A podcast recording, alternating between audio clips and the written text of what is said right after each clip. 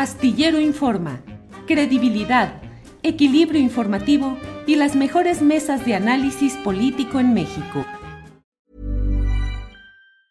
Planning for your next trip? Elevate your travel style with Quince. Quince has all the jet-setting essentials you'll want for your next getaway, like European linen, premium luggage options, buttery soft Italian leather bags, and so much more. And it's all priced at 50 to 80% less than similar brands. Plus, Quince only works with factories that use safe and ethical manufacturing practices. Pack your bags with high-quality essentials you'll be wearing for vacations to come with Quince. Go to quince.com slash trip for free shipping and 365-day returns. Many of us have those stubborn pounds that seem impossible to lose, no matter how good we eat or how hard we work out. My solution is PlushCare.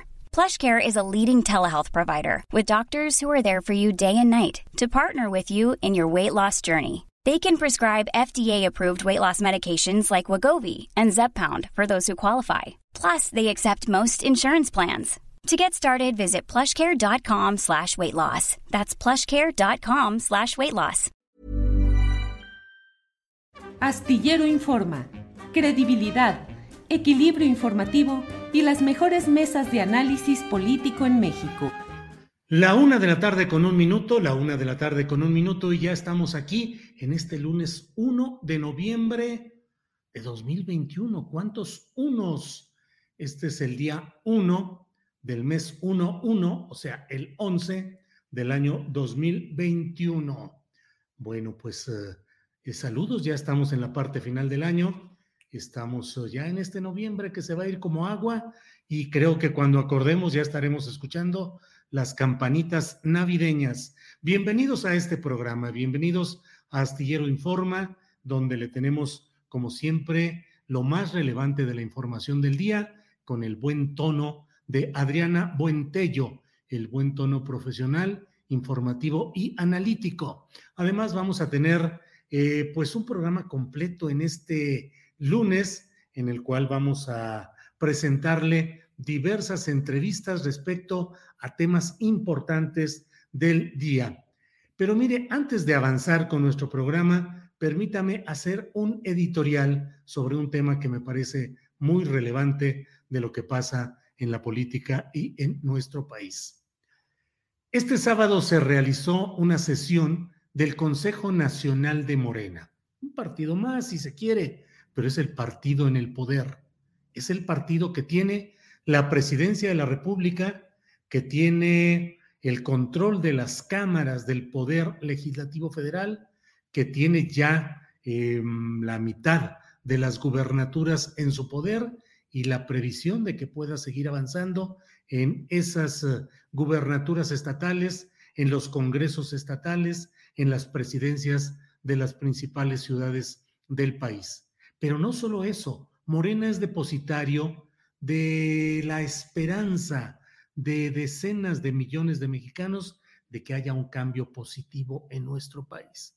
Por eso es que al hablar de Morena no hablamos solamente de un partido o no solo hablamos en términos numéricos que pueden ser cambiantes conforme a cada elección, sino hablamos del proceso que lleva pues casi 20 años en el cual eh, Andrés Manuel López Obrador desde que estaba en la jefatura del gobierno de la Ciudad de México, ha ido encabezando un proyecto que hoy está en su momento de mayor poderío electoral, de mayor control de posiciones administrativas, políticas, legislativas, en todos los órdenes de gobierno. Y sin embargo, son muchos los problemas por los que atraviesa este partido. En este Consejo Nacional de Morena se confrontaron dos posiciones que ya están pues expresas de manera muy clara dentro de este partido. Una postura que es la postura que podríamos llamar oficialista, encabezada por Mario Delgado y ahora sumada ya abiertamente Berta Luján, que es la postura que trata de defender un pragmatismo extremo que entre otras cosas llevaría a construir, reconstruir o construir un nuevo partido a partir de una nueva afiliación, credencialización, una nueva integración de un padrón, sobre todo a la luz de los poderes políticos ya controlados territorialmente en los estados y con pues el aparato de poder federal que desde luego tiene un sello partidista que es el de Morena. Contra esos excesos, abusos, distorsiones, eh, está otro segmento en el cual ha tenido un papel preponderante John Ackerman, académico, conductor de programas de televisión en, los canales de la universidad y en canales públicos de televisión, quien ha estado insistiendo y organizando eh, consejeros para reuniones como esta que le estoy comentando. Pero la verdad es que Paco Ignacio Taibo, literato, usted lo sabe, escritor conocido y reconocido y un activista de izquierda, eh, participó como consejero en esta reunión sabatina y entre otras cosas dijo, eh, no lo reproducimos el audio y el video, porque mire, ahora aquí en, en eh, YouTube se viven momentos muy complicados. La semana pasada fuimos desmonetizados casi todos los días y en algunas ocasiones por videos que estaban disponibles al público cuando los utilizamos y luego alguien los registró y se quedó con la monetización del programa para él. Entonces, para no correr riesgos, prefiero leerle parte de lo que ahí se dijo. Paco Ignacio Taibo II, eh, actual director del Fondo de Cultura Económica y consejero nacional de Morena, dijo, pues que hay una serie de críticas y reclamos contra eh, Mario Delgado, contra las eh, postulaciones de candidatos, las campañas electorales. Y dijo Paco Ignacio Taibo, si alguien ignora esto, no sé dónde chingados está viviendo. Pregúntenle a la gente, te van a decir, Morena está en gresca permanente por la obtención de cargos, elige a sus candidatos de maneras muy discutible. Eh, dijo, y estoy leyendo la nota en la jornada publicada por Néstor Jiménez, dice además eh, que no comparte el escritor hechos inconcebibles como que haya miembros que hayan hecho campaña por partidos de la nueva derecha. No sé si sigue siendo miembro del partido, el insigne activista permanente en las luchas internas y las grillas como Monreal. Me pregunto si no hay suficientes elementos como para pensar que promovió una candidatura antimorena. Eh, respecto a Mario Delgado, dijo Paco Taibo, Mario, tengo que decirlo claro, o tú ves un partido que yo no veo por ningún lado, y vivo en contacto con la base social día tras día, regalando libros, hablando con la gente, asistiendo a reuniones de base en las poblaciones más aisladas y lo que dicen ahí es, ¿cuál partido? ¿Dónde está? No hay posiciones claras de nada y no podemos ser un partido que propone democracia cuando no la practica. Y lanzó ahí este párrafo que comparto con ustedes. Abro comillas. Mario, si no entiendes qué piensa el país de Morena, renuncia. No hay bronca. Súmate a lo que puedes hacer y algunas veces has hecho muy bien defendiendo la contrarreforma energética. Dijo también Taibo II que en las elecciones del próximo año se va a repetir la crisis si no cambian los mecanismos de selección, ya que se eligen con encuestas en las que se mide la popularidad. Por su parte, John Ackerman, John Ackerman escribió un artículo publicado en la jornada hoy, en el cual dice, crece y se consolida un silencioso pero potente movimiento dentro del partido gobernante a favor del rescate del principal instrumento político de la cuarta transformación, rescatarlo de las manos de los oportunistas que quisieran convertirlo en un nuevo PRI. Cuesta trabajo romper con la vieja cultura política de los pactos y los acuerdos en lo oscurito, del centralismo y de la simulación, del caudillismo y de la obediencia ciega a la línea. Creo, y ese es mi comentario, creo que esta es una batalla muy importante. Morena no debe ser el partido controlado por una facción, ni debe ser un partido creado para promover una candidatura presidencial, en este caso con Mario Delgado, que apoya abiertamente, porque es parte de ese equipo, de eh, Marcelo Ebrard. Creo que debe atenderse a lo que se está diciendo y contra pues una serie de manipulaciones que argumenta eh, John Ackerman de parte de Berta Luján, pues también hay que decir que el Consejo Nacional de Morena, presidido por Berta Luján, debe tomar medidas, debe cuidar la legalidad, no debe ponerse de un lado en esta batalla, sino garantizar una libre discusión y una participación sin censura, porque eh, expulsaron del chat de esta discusión a dos consejeros que habían grabado la anterior sesión que no se formalizó, los expulsaron del chat por haber hecho eso en aquella ocasión. Esperemos que el partido en el poder, que como digo, no sintetiza solo lo cuantitativo de las posiciones ganadas, sino la expectativa de un cambio democrático real en México, ojalá y sea capaz de enmendar el camino, de escuchar, de criticar, pero también ejercer la autocrítica, escuchar la voz de sus militantes y cambiar para bien de ese propio partido y de la esperanza de cambio que ha enarbolado, que ha encarnado hasta ahora. Bueno, pues les agradezco la atención a este comentario editorial y vamos ya con los asuntos inmediatos de información del día. Está con nosotros el doctor Alejandro Macías. Él es médico especialista en infectología y excomisionado nacional contra el virus AH1N1.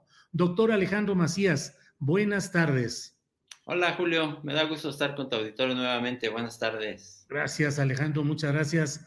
Alejandro, pues quise retomar eh, base contigo porque, pues la verdad, eh, pareciera de pronto que todo ha girado vertiginosamente y ya en, buenas partes del país, estoy en la Ciudad de México, camino por las calles y todo el mundo anda ya como si se hubiera acabado la, eh, la pandemia. ¿Qué está sucediendo? ¿Qué recomendaciones das?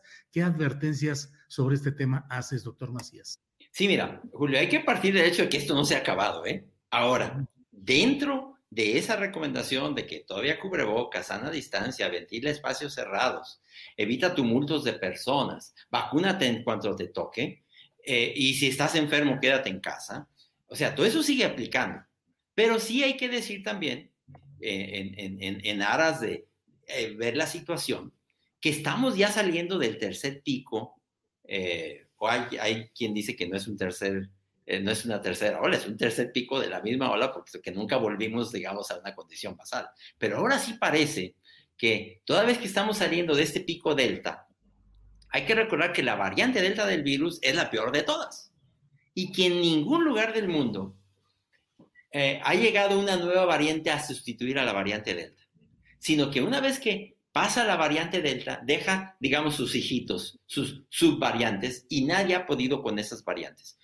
Eh, en cualquier lugar del mundo, una vez que entra la variante Delta, desaparecen las otras variantes. Aquí en México había variantes locales. Estaba la variante Alfa, la de Inglaterra. Estaba la variante Gamma, la de Brasil. Quería entrar la variante Mu de Sudamérica. En cuanto entra la variante Delta, desaparecen todas las demás.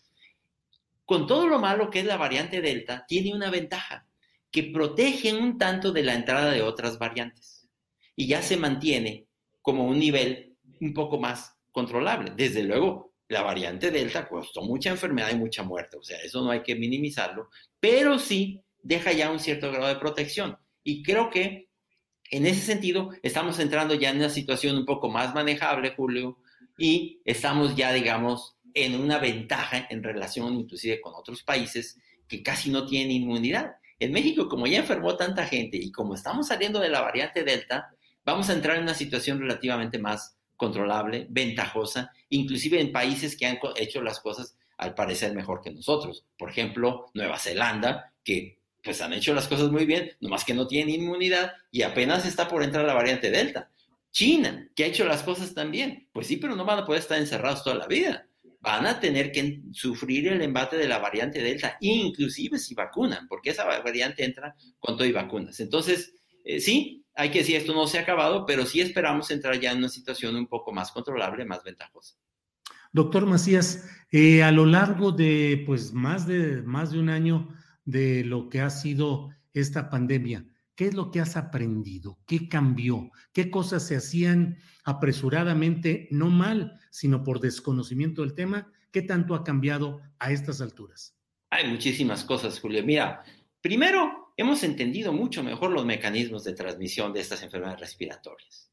de que no es el toque del, rey Midas, yo te pongo un virus y ya te enfermaste. No, hay que trabajar un poco para adquirir ese inóculo que te va a infectar.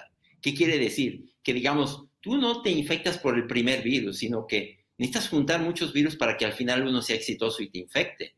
Entonces, hay que estar más de 15 minutos, por ejemplo, en un ambiente mal ventilado para infectarte, por ejemplo. La utilidad del cubrebocas, que la, la, intuíamos, pero no creíamos que era tan importante como después fue muy claro por todos los estudios internacionales de que el cubreboca no solo te protege a ti, protege a los demás y te protege a ti, de que la importancia de la ventilación y de cambiar esa cultura muy latinoamericana de que cuidado con el aire, no salgas al frío, este, te va a dar un aire, enfríate primero, cierra las ventanas. No, entendimos el valor de la ventilación, entendimos el valor de las pruebas de laboratorio, pero no solo de la prueba, sino de la prueba temprana, de tener una prueba accesible, pero de información muy temprana. Tampoco sirve de nada estar haciendo pruebas que te reportan a cuatro días. La prueba es para tomar una decisión.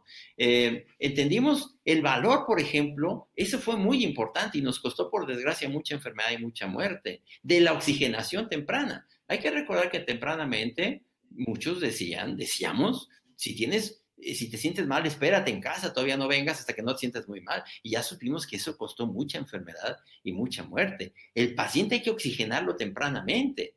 Nos dimos cuenta que el rey va desnudo al respecto del primer nivel de atención que tenemos en México, que no tiene que ver con una mala decisión, digamos, de, de este gobierno, sino que es algo que se ha venido dando ya por mucho tiempo, en que la gente, en lugar de ir a las instituciones, va y se atiende en una farmacia donde paga 100, 200 pesos y sale recetado, no más que lo llenan de medicina que no le va a servir de nada muy frecuentemente y se descuidó lo más importante que era la oxigenación temprana. Entonces, eh, aprendimos la necesidad de manejar tempranamente con oxígeno, de no sobremedicar a los pacientes. Nos dimos cuenta que estábamos muy mal al respecto de terapias intensivas, ya sabíamos, pero no creíamos que estábamos tan mal. Eh, de la necesidad de que tengamos una, una, mejor preparación y cosas, por ejemplo, de que no se nos acabe a medio camino el oxígeno, porque se nos acabaron las camas de los hospitales, pero luego se nos acabó el oxígeno. Pues hemos aprendido entonces muchas cosas de que nos deben dejar mejor posicionados para el futuro. Mira, esta, esta pandemia nos ha costado, Julio, tú conocerás también seguramente mucha gente que ha fallecido, o gente que ha fallecido, eh, gente muy querida, nos ha costado mucha enfermedad, mucha muerte, es un gran trauma para el sector salud, pero también nos puede dejar enseñanzas muy buenas para salir a una medicina mejor, a un México mejor, yo estoy seguro, una vez que honremos a nuestros muertos, podemos salir a un México mejor si aprendemos estas lecciones. Pero si no las aprendemos y vamos a seguir igual, y no vamos a tener más que un sistema de salud igual o peor, no, pues no tenemos perdón de Dios o de quien sea, de la naturaleza, de quien tenga que ser, porque esas lecciones hay que aprenderlas, Julio. Doctor Macías, estamos viviendo momentos muy complicados de, de, perdón, de, pues de mucha polarización política, de mucha confrontación. Eh, eso hace que el juicio sobre la acción de nuestras autoridades actuales esté muy polarizado. Los que critican ácidamente, los que defienden apasionadamente. En el justo medio que puede dar el conocimiento científico y tu experiencia, doctor Macías, lo que se hizo en México a estas alturas es lo que pudimos hacer con lo que teníamos, lo hicimos marcadamente mal o aceptablemente bien, o cuál es tu valoración. Sí, mira, yo creo que yo estoy muy de acuerdo contigo, eh, Julio. Y si no, nomás pon tweet el que tú quieras, a ver cómo te va. A ver cómo te va. Si te vas por un lado, te va mal. Si te vas por el otro lado, también te va mal. Y ya estamos en dos cámaras de eco o en más, en donde ya no escuchamos a los demás. O sea, ya estamos en cámaras de eco donde tú crees, ay, todos piensan igual que yo. Sí, porque estás metido en una cámara de eco y ya dejaste de oír a los demás. Te metes a la otra cámara de, eco y ahí sales eh, de, a patadas. No, sí, creo que aquí hay que ser muy objetivos. O sea, hay que entender que este gobierno no recibió el mejor sistema de salud, ni mucho menos. El rey va desnudo, iba desnudo. Y teníamos hospitales mal abastecidos, en condiciones precarias. Teníamos un sistema de terapia intensiva paupérrimo. Teníamos un primer nivel de atención terriblemente malo. O sea, hay que decir que había muchas condiciones desventajosas. Ahora, de que hay cosas que se pueden hacer mejor, que se pudieron haber hecho mejor, desde luego, yo creo que, se, que pudimos haber hecho mejor, por ejemplo, la promoción del uso del cubrebocas, y yo creo que el hecho de haber politizado el uso del cubrebocas pues, no estuvo bien. O sea, tenimos, tuvimos que habernos apegado al conocimiento científico desde un principio.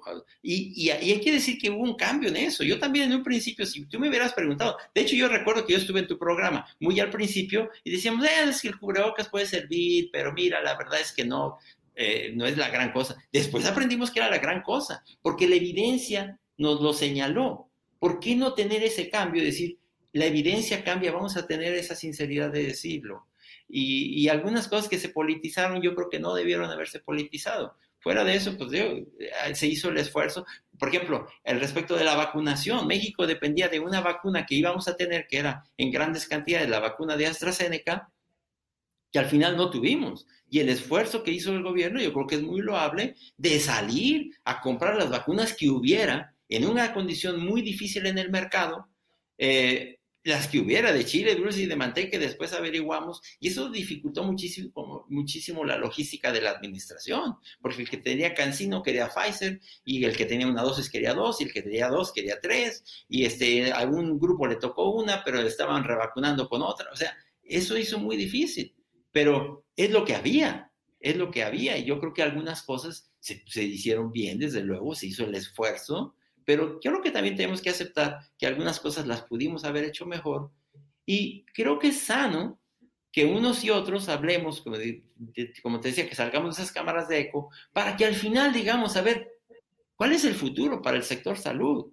¿A dónde vamos? ¿A dónde debemos ir? ¿Qué lecciones tenemos que aprender de esto? Porque pandemias va a volver a ver que no nos agarre como nos agarró esta. Yo creo que eso sí lo podemos decir si unos y otros nos escuchamos y francamente decimos que podemos hacer, eh, o ya no digamos ni siquiera qué pudimos haber hecho mejor, qué podemos hacer mejor en el futuro.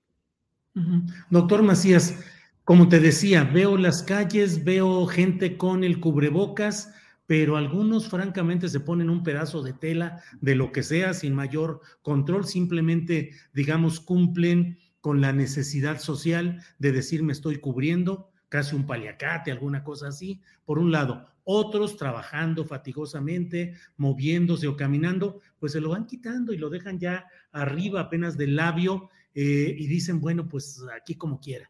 La sana distancia, pues creo que ya, ya feneció porque ya todo mundo está encima del otro. En el metro nunca existió, Julio. Nunca existió. En el público nunca existió eso, ¿no? Sí, sí, sí, así es. Mira, a ver, yo veo, ¿qué, ¿qué, explica eso? Pues es que a veces no acabamos de entender bien las cosas. Teníamos mucho temor y se, se, decía mucho que si los niños volvían a la escuela, el desastre que iba a causar eso, que no lo causó. Pero si tú ves, por ejemplo, ve los niños usando el cubrebocas, Julio, y dime cómo lo usan. Lo usan bien. O sea, los niños usan el cubrebocas mejor que los adultos. Los niños entienden, porque a veces es más difícil eh, desaprender que aprender algo nuevo. Eh, tú le dices a un niño, mira, el cubrebocas lo tienes que usar así, no lo traigas abajo porque no te sirve. Y los niños en las escuelas tú puedes ver que usan el cubrebocas de manera perfecta. Sales a la calle y ves a los adultos y los mismos niños dicen, a mí me dicen una cosa y ve cómo lo usan los adultos. No acabamos de entender todavía los mecanismos de transmisión. Yo creo que también allí es que tendríamos que haber salido de esas cámaras de eco y entender que cuando te digo algo no es, no es una cuestión eh, que yo quiera para una ganancia política, por ejemplo. Si te digo que hagas esto y que lo hagas bien, pues es porque te conviene, ¿verdad? Que, que quitemos esos resquemores y que entendamos de que si la autoridad de salud nos dice hagan esto, pues eso se hace así porque es lo mejor para todos. Y creo que eso sí tenemos que afinarlo, que no, que no politicemos las cosas. O sea, yo sí veo que, que cosas como el cubrebocas se politizaron. Y, eso es una lección que tenemos que aprender para que en el futuro nos vaya mejor. Porque, a ver, sí, es verdad que ahora, como comentas, estamos saliendo del pico delta y yo también espero que como ha ocurrido en todo el mundo, una vez que uno sale del pico delta, entramos en una situación más controlable. México ya tiene esa ventaja, ¿eh?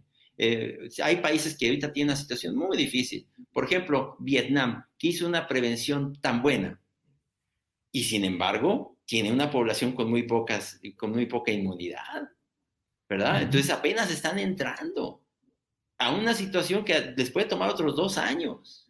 México tiene una gran ventaja en este momento, que ya entre la gente que se infectó, que ya tiene inmunidad, y la inmunidad que está agregando la vacunación, vamos a tener una población altamente inmune. Que pueda venir una, una, nueva variedad, una nueva variante, empezar todo de cero y acabarnos un pico igual o peor, en medicina todo es posible, pero eso es muy poco probable. En ningún lugar del mundo ha ocurrido, Julio. Toda vez que pasa la variante Delta, deja sus hijitos, digamos, que la variante Delta Plus, que esta, que aquella, pero esas variantes ya son sensibles a la inmunidad de la variante Delta original. Y entre eso la vacunación, yo creo que México puede entrar en una situación muy favorable.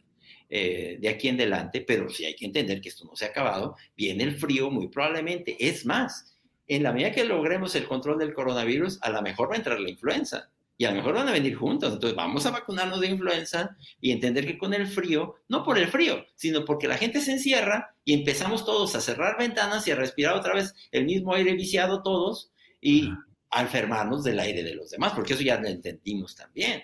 Entonces, eh, entraremos en una situación más controlable, pero creo que hay que ser eh, eh, juiciosos, hay que aprender las lecciones y hay que entender que vamos a entrar en una situación más favorable siempre y cuando la sepamos manejar.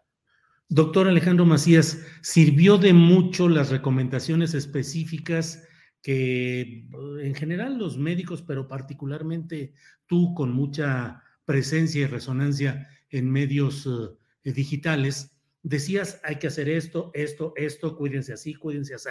En este momento, en lo que estamos viviendo hoy, te pediría que le dijeras a nuestra audiencia qué es lo que exactamente debe hacer, qué debe cuidarse, es decir, qué recomendaciones para este momento así como lo estamos viviendo hoy. Sí, primero yo diría vamos a ver las cosas con más optimismo, ¿verdad? Yo creo que podemos entrar en una etapa de mayor optimismo porque lo peor a mí me parece que ya ha pasado y que vamos a entrar en una situación más manejable, pero que tenemos que hacerlo con responsabilidad todavía. Esto no se ha terminado. Vamos a, a entrar, según todo lo que parece, de una etapa epidémica a una etapa endémica, eh, más manejable. Todavía hay muertos, o sea, eso hay que decir, esto no se ha acabado. Cubrebocas todavía, sobre todo en situaciones de encierro, en situaciones donde no hay buena ventilación, tu cubrebocas o dos cubrebocas bien usado, como lo usan los niños, del puente de la nariz a la base de la barbilla y por los lados cubiertas las mejillas. ¿Cómo usar el cubrebocas? Como lo usan los niños, ni más ni menos. Eh, en ventilar los espacios cerrados. Tú no controlas que, ventilen el metro, por ejemplo, pero si te vas a meter ahí, métete con dos cubrebocas y estate ahí el menor tiempo posible.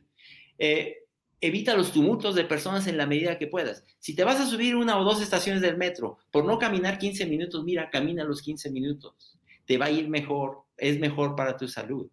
Eh, vacúnate en cuanto puedas. ¿Con cuál vacuna? Con la que te toque. ¿verdad? Esa es la mejor vacuna. ¿Cuál es la mejor vacuna? La que te toque. Esa es la mejor vacuna. ¿Hay vacunas mejores que otras? Sí. Pero en, todas las vacunas son buenas para dos cosas. Para que no te infectes gravemente y no te mueras. Para eso son buenas todas. Entonces, ponte la vacuna que te toque. Ya en el futuro veremos si habrá terceras dosis, cuartas dosis. Este no es el momento en México de platicar de terceras y cuartas dosis, mientras no tengamos una población adulta cubierta. También creo que no es el momento de estar hablando de ya vacunar a todos los niños de 12 a 18 si todavía tenemos adultos sin vacunar. Vamos a hacerlo una vez que tengamos esas metas cubiertas. Órale, vámonos poco a poco con los niños y vamos a convencernos. Eh, si la autoridad de salud se convence, bueno, esas son cosas que hacer. En conclusión, optimismo, pero aún cubre bocas, ventilar espacios cerrados, sana distancia. Si puedes hacer trabajo desde casa, todavía hazlo desde, casa y vacúnate. Y preparémonos para la estación de influenza que probablemente va a volver a aparecer y, un poco que ojalá, ¿verdad? Porque ese será el mejor índice de que ya dejamos la etapa epidémica del coronavirus y que ya le está dejando la entrada a otros virus. Eh, lo primero que vemos ya son algunas apariciones del virus sincicial respiratorio, que es un virus de los niños, que estaba también completamente desaparecido, empieza a aparecer eh, y si empieza a circular la influenza, se puede complicar mucho la cosa, hay que vacunarnos a los que nos toque. Y e insisto, hacer las cosas que ya sabemos. Digo, todo, todo esto que te estoy diciendo no es nada nuevo. Tú pregúntaselo lo que tú quieras y te lo va a decir. Entonces, vamos a hacerlo, vamos a hacerlo con convencimiento también de que estamos dejando lo más duro, honremos a nuestros muertos, pero salgamos a un México mejor si lo podemos hacer. Doctor Alejandro Macías, muchas gracias por tu tiempo y aprovecho para agradecerte como usuario de las redes sociales tu presencia y tu dedicación para entrevistas en cuanto medio podría dar tribuna para que difundieras consejos, análisis, comentarios. Fue una labor muy importante y en las redes sociales donde sigues contestando preguntas de personas que te comentan o te indican que si de una manera o de otra. Así es que muchas gracias además de todo por esa labor de difusión y de aconsejar a los pacientes masivos de este nuestro México. Así es que muchas gracias, doctor. gracias a ti también, Julio, y mi reconocimiento por tu trabajo. Muchas gracias por tu invitación. Gracias, gracias. Ha sido el doctor Alejandro Macías de verdad ha sido una voz muy presente y muy importante en todo lo que ha sido responder preguntas, eh, deshacer eh, versiones equivocadas, eh, informar. creo que fue una gran labor la que ha estado realizando el doctor Alejandro Macías. Bueno, vamos a, vamos ahora con unas notas informativas. Déjeme ver. Aquí está ya Estamos con Adriana Buentello. Adriana, buenas tardes, ¿cómo estás? ¿Cómo estás, Julio? Muy buenas tardes. Me da mucho gusto saludarlos en este primero de noviembre. Como dices, Julio, ya se acerca este fin de año. Sí. Ya lo decíamos por acá, Julio, que desde hace como dos meses ya estaban los arbolitos de Navidad en los supermercados, ¿verdad? Pero ya cada vez, sí, qué bárbara la mercadotecnia, ¿verdad? Ahora ya este vamos a tener este en estas fechas a lo mejor este la, los no sé la, decoración de Cupido o de no sé para para el febrero. ya adelantados todos, pero bueno, lo que sí es que eh, en este año hemos comido creo que pan de muerto por ahí desde marzo. sí, sí, sí, sí, Así es. Así es. Y de información, Adriana, ¿cómo andamos en este día? ¿Flojito por ser día 1 de noviembre o regular? Bueno, no hubo mañanera. No hubo mañanera. Así es que como que no, no, no supo el día porque obviamente el, presidente López Obrador marca un ritmo, ¿no? Marca un ritmo este, informativo, una, una agenda que también es muy importante, pero si hay información interesante, Julio. Hoy en el Tribunal Electoral del Poder Judicial de la Federación van a, avalar este ejercicio de las, eh, estas... Em, esta intención de organizaciones ciudadanas y ciudadanos que buscan constituirse como promoventes de lo que eh, se conoce como la revocación de mandato. Luego de que el Instituto Nacional Electoral eh, haya informado que del 1 al 15 de octubre se recibieron 24.029 avisos de intención de estos promoventes. Bueno, del total, Julio, 22.419, o sea, el 93.30% cumplieron los requisitos para eh, recabar firmas eh, y 1.603, el 6.6%, 6,67%, eh, no cumplieron con la documentación requerida. Son solo siete postulantes se desistieron de este proceso. Bueno, esto es lo que dio a conocer el INE. Y de acuerdo con el Instituto Nacional Electoral, Julio, la solicitud debe reunir como mínimo las firmas del 3% de las personas inscritas en la lista nominal. Ese porcentaje eh, se debe replicar en al menos 17 entidades. Y hoy, Julio, es un día importante porque eh, hoy empezaría precisamente la recabación de estas firmas. Hoy el tribunal definirá si permiten en papel estas firmas en apoyo para la consulta de la revocación de mandato.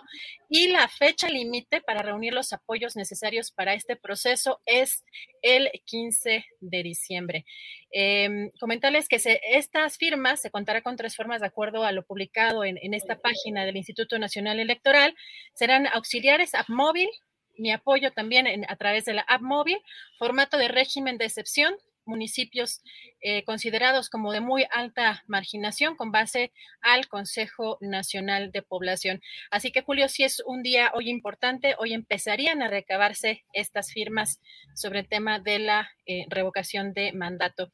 Y otro tema, Julio, que es interesante, este fin de semana, pues sí estuvo movido informativamente hablando, Julio, el Consejo Político Nacional del PRI rechazó la solicitud de licencia a la militancia de ese instituto que promovió Quirino Ordaz, eh, el exgobernador de Sinaloa, quien, si recordamos, Julio, fue propuesto hace pues algunas semanas por el presidente Andrés Manuel López Obrador eh, como embajador de México en España.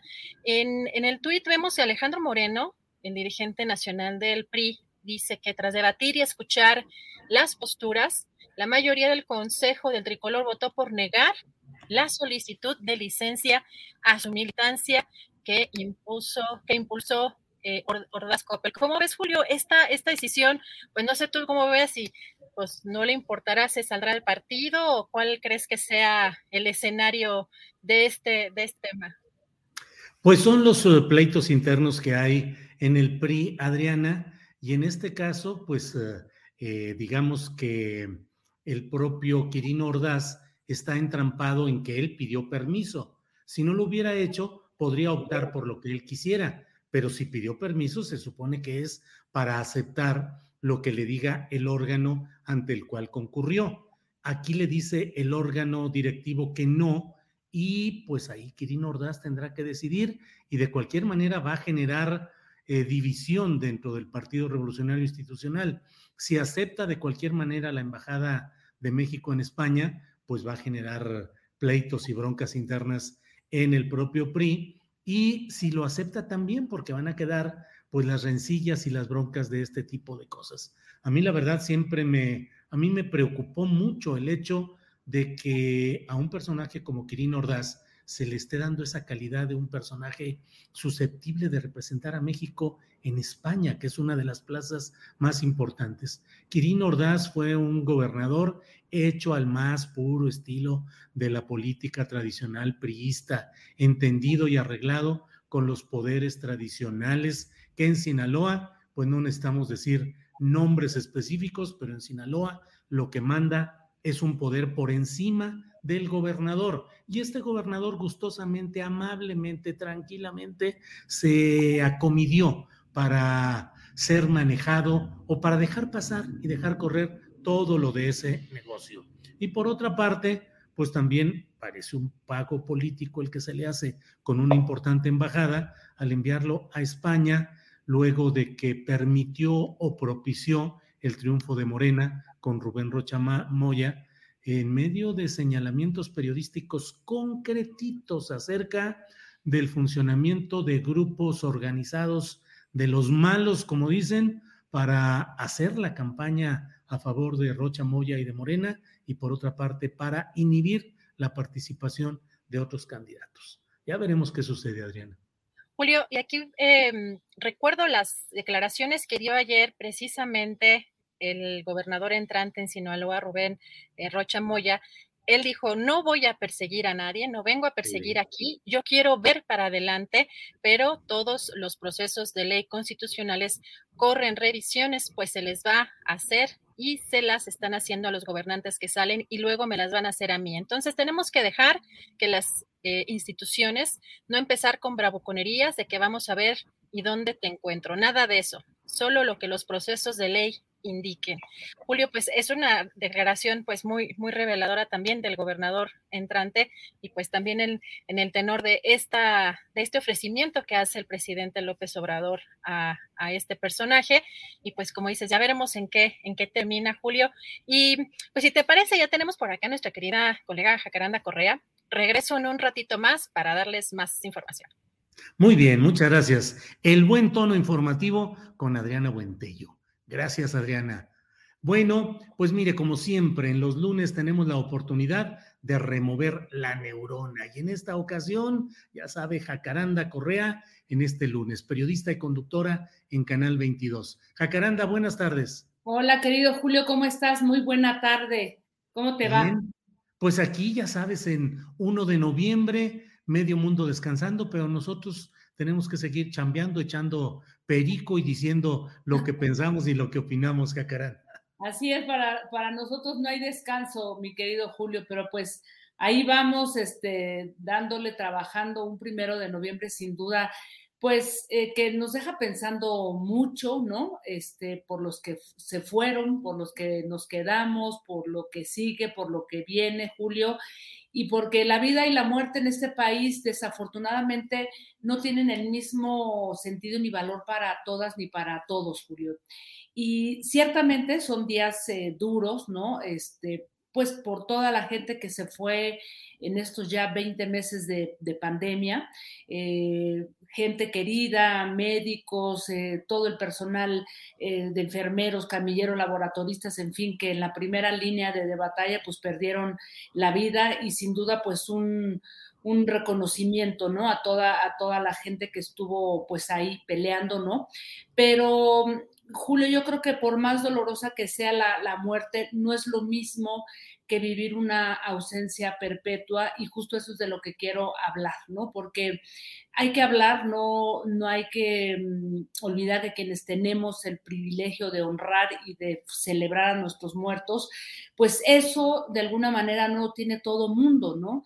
Hay gente que tiene esa muerte inquieta, esa muerte que no encuentra sosiego, paz en las miles de familias que están en cualquier rincón de este país buscando a sus desaparecidos, Julio, porque de alguna manera, y creo que valga la pena esta reflexión, Julio, me ha hecho pensar muchísimo después de ver justamente un documental que se llevó el premio del público en el Festival 12MX hace algunas semanas. Eh, Te nombré en el silencio, un documental tremendo que justamente eh, pues retrata de una forma muy potente y muy íntima eh, pues la vida de las rastreadoras del fuerte, ¿no? Un, un, grupo de mujeres que desde el 2014 están buscando a sus desaparecidos en Sinaloa como miles de otras eh, mujeres, Julio. Y me quedé pensando, después de ver este documental y a propósito de este primero de, de noviembre, que hay muchísima, muchísimos hombres, mujeres, sobre todo mujeres buscando a sus desaparecidos. Es impresionante eh, y parte de este documental retrata, digamos, que esa lucha, ¿no? Esa lucha de mujeres que eran amas de casa, madres de familia, muchas no fueron a la universidad a especializarse, pero justamente a partir de estar rastreando a, a sus desaparecidos, se han vuelto especialistas en, en, pruebas de ADN, en lo que son pruebas de carbono 14, en lo que es una sábana de, de llamadas, pueden reconocer los, huesos de cuerpo humano y distinguirlos de los restos de, de animales, por ejemplo, ¿no? Saben de qué está compuesta una carpeta de investigación y, y entienden perfectamente la diferencia entre una fiscalía, un perito, un procurador y son, mm, digamos que están mucho más empapadas de procedimientos policiales que la mayoría incluso de los de los propios eh, policías, Julio. Y yo creo que esto es, un, esto es un drama humanitario del que quizá todavía no alcanzamos a medir el impacto a nivel social, a nivel cultural, porque no se trata solamente de, de dar cifras, ¿no? De, nombrar eh, la cantidad de, de, personas que en este país pues no sabemos dónde están, ¿no? Eh, y vivir en un país en donde desaparecen personas todos los días, no hay un pueblo, no hay comunidad, Julio, donde no haya algún desaparecido, desaparecida, pues es terrible porque el impacto social, ¿no? Como lo, explica muy bien en varios de sus artículos el antropólogo Claudio Lobnitz, no es algo que solamente eh, se ciña a las familias, ¿no? Porque un, una, una, mujer busca a su hija, luego otro hombre busca a su hermano, un hermano que busca a su esposa, o sea, en fin, esto va siendo cuerpos de gente, ¿no? Y que de alguna manera al no encontrar quizá los suyos se encuentran otros más y entonces cada uno de los desaparecidos se va convirtiendo en el desaparecido de los demás, ¿no? Y habría que decir, Julio, que si bien es cierto, ¿no? O sea, tenemos en medio de esta crisis humanitaria muchísimos años, quizá desde que se detonó esta absurda este, guerra y esta, digamos que esta estrategia necropolítica desde el gobierno de Felipe Calderón, los muertos y los desaparecidos han ido en aumento, Julio, y estos son datos de la propia Comisión Nacional de Búsqueda, ¿no? Eh, de la Secretaría de, de Gobernación, que da unas cifras que son tremendas y dice que del primero de diciembre del 2018 al 20 de marzo del 2021 se cuentan 19 mil, imagínate tú, 19 mil 204 personas desaparecidas, en contraste con los 13 mil, casi 14 mil que, se concentraron en el periodo de Enrique Peña Nieto, ¿no? Hablan de estados como Jalisco, Guanajuato, Tamaulipas, los que encabezan la lista, pero hay estados como Veracruz, ¿no? Con una deuda tremenda en donde dicen que hay más fosas clandestinas que municipios. Entonces, creo que es, es tremendo, Julio, eh, sin el sin la cercanía, sin el saber dónde están esos desaparecidos, no hay duelo posible y sin duelo no hay paz, Julio, y las consecuencias de una situación así son enormes porque se desintegran las familias, madres que convierten eh, la búsqueda en el centro de sus vidas, eh, familias y, que se tiran a veces al alcohol, a la depresión, ¿no? Y en fin, es una situación terrible y así es que yo con mucho respeto y comprensión en este día, Julio, pues valga un reconocimiento a todas esas mujeres, a todos esos hombres, a las familias, ¿no? Y que han perdido a un ser querido, que están buscándolo, pensando si está sufriendo, si, si siente dolor o no siente dolor. Yo creo que esto es un asunto que nos debe de llevar a pensar mucho, este, Julio, en los próximos años. Jacaranda, creo que el enfoque que has dado en este día es fundamental y es muy importante.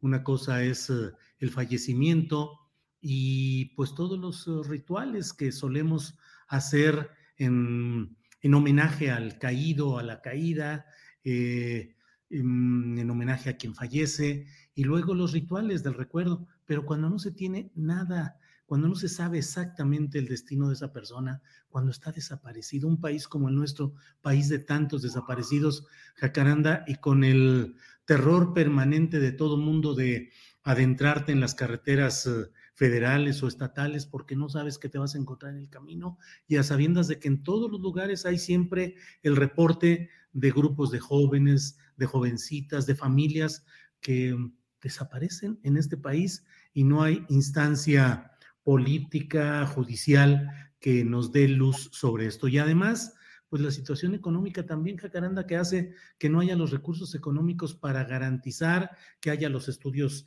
técnicos, periciales, forenses, el mantenimiento de las pruebas, el apoyo material para que las, eh, sobre todo las mujeres buscadoras, puedan movilizarse y puedan salir. Y lo hacen pues con las uñas, con lo que pueden, con lo que tienen, de una manera no solamente fatigosa, sino desprovista de apoyo de nuestra sociedad, donde ya hemos normalizado todo esto.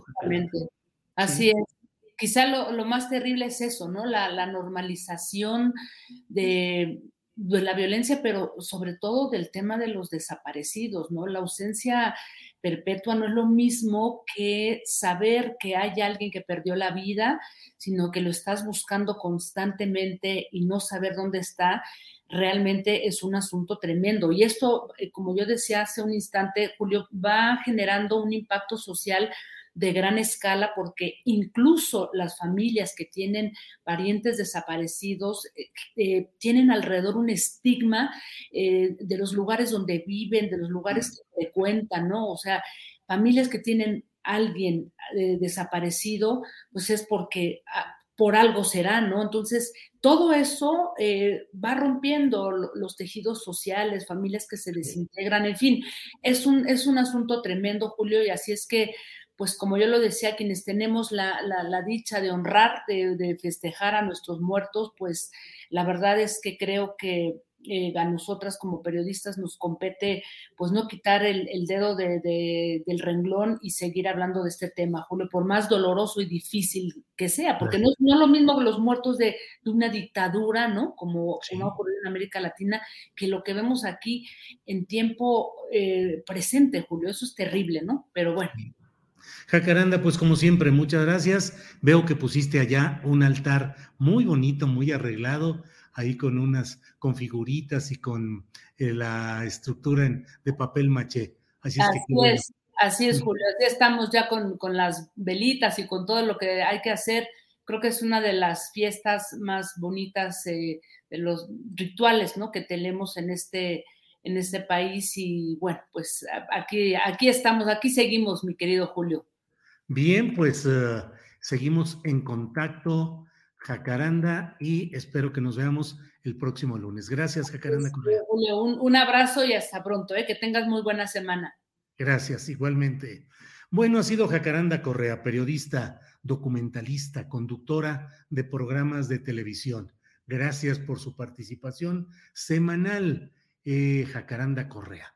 Y bueno, mire, en unos segunditos más vamos a entrar ya con nuestra siguiente entrevista los lunes. Ya sabe que está con nosotros también Claudia Villegas. Ella es directora de la revista Fortuna, colaboradora de Proceso, profesora de periodismo en la Facultad de Ciencias Políticas y Sociales de la UNAM, también en el CIDE, donde da una materia muy especial, empresa periodística. Y bueno, pues eh, vamos a entrar en unos segunditos más con ella.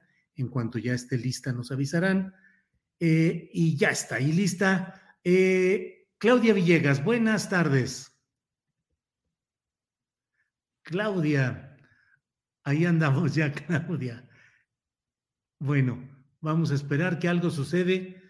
Eh, Andrés, si quieres, saca de cuadro mientras a Claudia, mientras esté acomodando su micrófono y todo. Me dicen cuando ya esté, por favor, cuando ya esté lista se va a conectar con otro dispositivo. De acuerdo. Bueno, pues estamos aquí. Ya, eh, eh, eh, ya está nuevamente por aquí. Claudia Villegas, parece que ya estamos bien de nuevo. No, todavía no. no te preocupes, Claudia, no te preocupes. Ahorita reconectamos todo y vemos cómo salimos adelante, por favor. Con calma, que así andamos todos batallando con la tecnología todos, toditos. Em, eh, bueno, pues hay muchos comentarios. Mario Dimas dice, Che SM, que ya sabe que es un insulto maternal a la ideología de género y al lenguaje inclusivo. Está bien, Mario Dimas, total.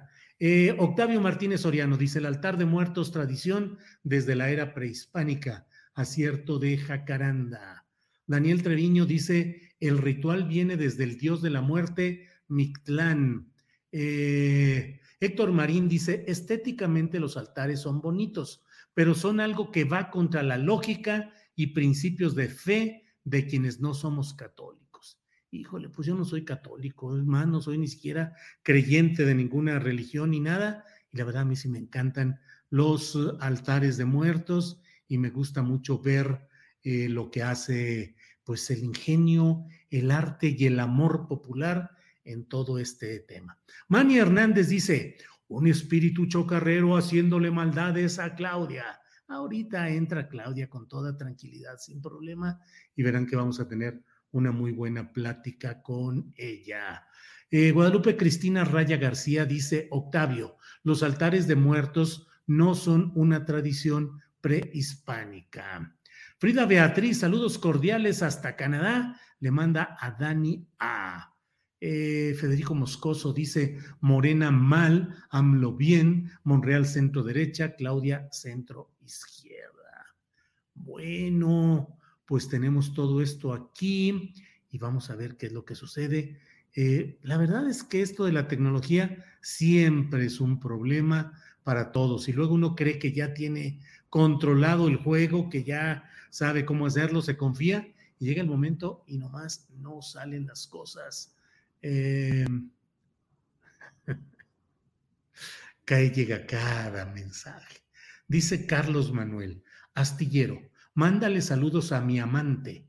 Porfa, dile que no me pude zafar, que la veo el miércoles. Ella te ve todos los días. Vean nada más en lo que estamos aquí convertidos, en quienes están eh, reproduciendo estos mensajes de amantes. Bueno, amantes son los que aman finalmente. Saludos desde Ciudad Juárez, Julio. Hagan un reportaje de la gobernadora de Chihuahua. Ya contrató más deuda y apenas empezó. No, no, la gobernadora Maru Campos, la de Chihuahua, les va a dar mucho material para la discusión, la polémica y la protesta en Chihuahua, creo yo, pero ya iremos viendo. Que Claudia llame mejor por teléfono al estilo antiguo, dice Héctor Marina. Eh, Luis Gerardo Dávalos Vázquez dice, los altares de muertos vienen desde la época medieval, fueron creados en Francia y la tradición de velación es del siglo XIX. Mm, Frida Calvo dice, Jacaranda hace bien en poner sobre la mesa este tema tan importante. La escucho y no dejo de pensar en que Felipe Calderón tendrá que terminar en un tribunal penal por haber desatado semejante desgracia. Mm, Daniel Sarmiento le dice a Héctor Marín, la Iglesia Católica aceptó, promovió los altares por conveniencia y como herramienta de conversión. Eh, bueno, pues aquí seguimos con todo esto. Hay muchos. Ya está nuevamente Claudia por ahí. Vamos a ver si ahora sí entramos bien. Claudia, Claudia, ¿estás ahí? Aquí estoy, Julio. Muy bien, Claudia. Por favor, ni te preocupes de que todo este tipo de cosas tú y yo sabemos y todos, la audiencia y quienes participamos, pues que se nos complica a veces. Así es que, pues ni modo. Claudia, ¿cómo estás? Oye, Julio, sí, buenas tardes, una disculpa, pero no falla la técnica mexicana de prende y apaga la computadora. Pues Esa es infalible, así es que la apagué y la prendí y todo se arregló, Julio, muy a la mexicana. Así sucede, Claudia, así no sucede. Yo también a veces estamos aquí pensando, que ¿por qué este, este apaga y prende, salgámonos y entremos? Y casi siempre funciona, Claudia. Casi siempre. Hay que reiniciar, reiniciar, Julio.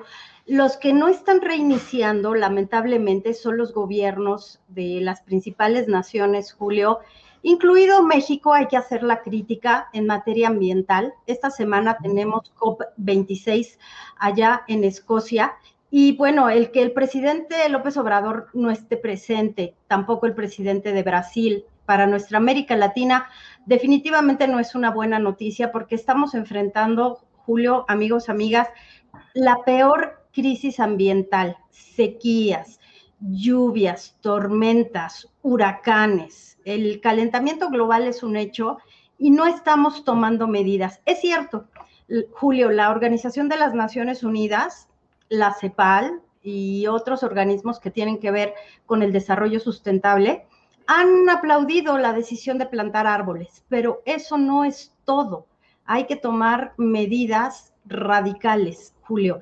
Y bueno, lo que vemos es que aquí en México tuvimos el famoso Toxitour que en 2019 impulsó CONACIT, impulsó Víctor Toledo desde la Secretaría del Medio Ambiente.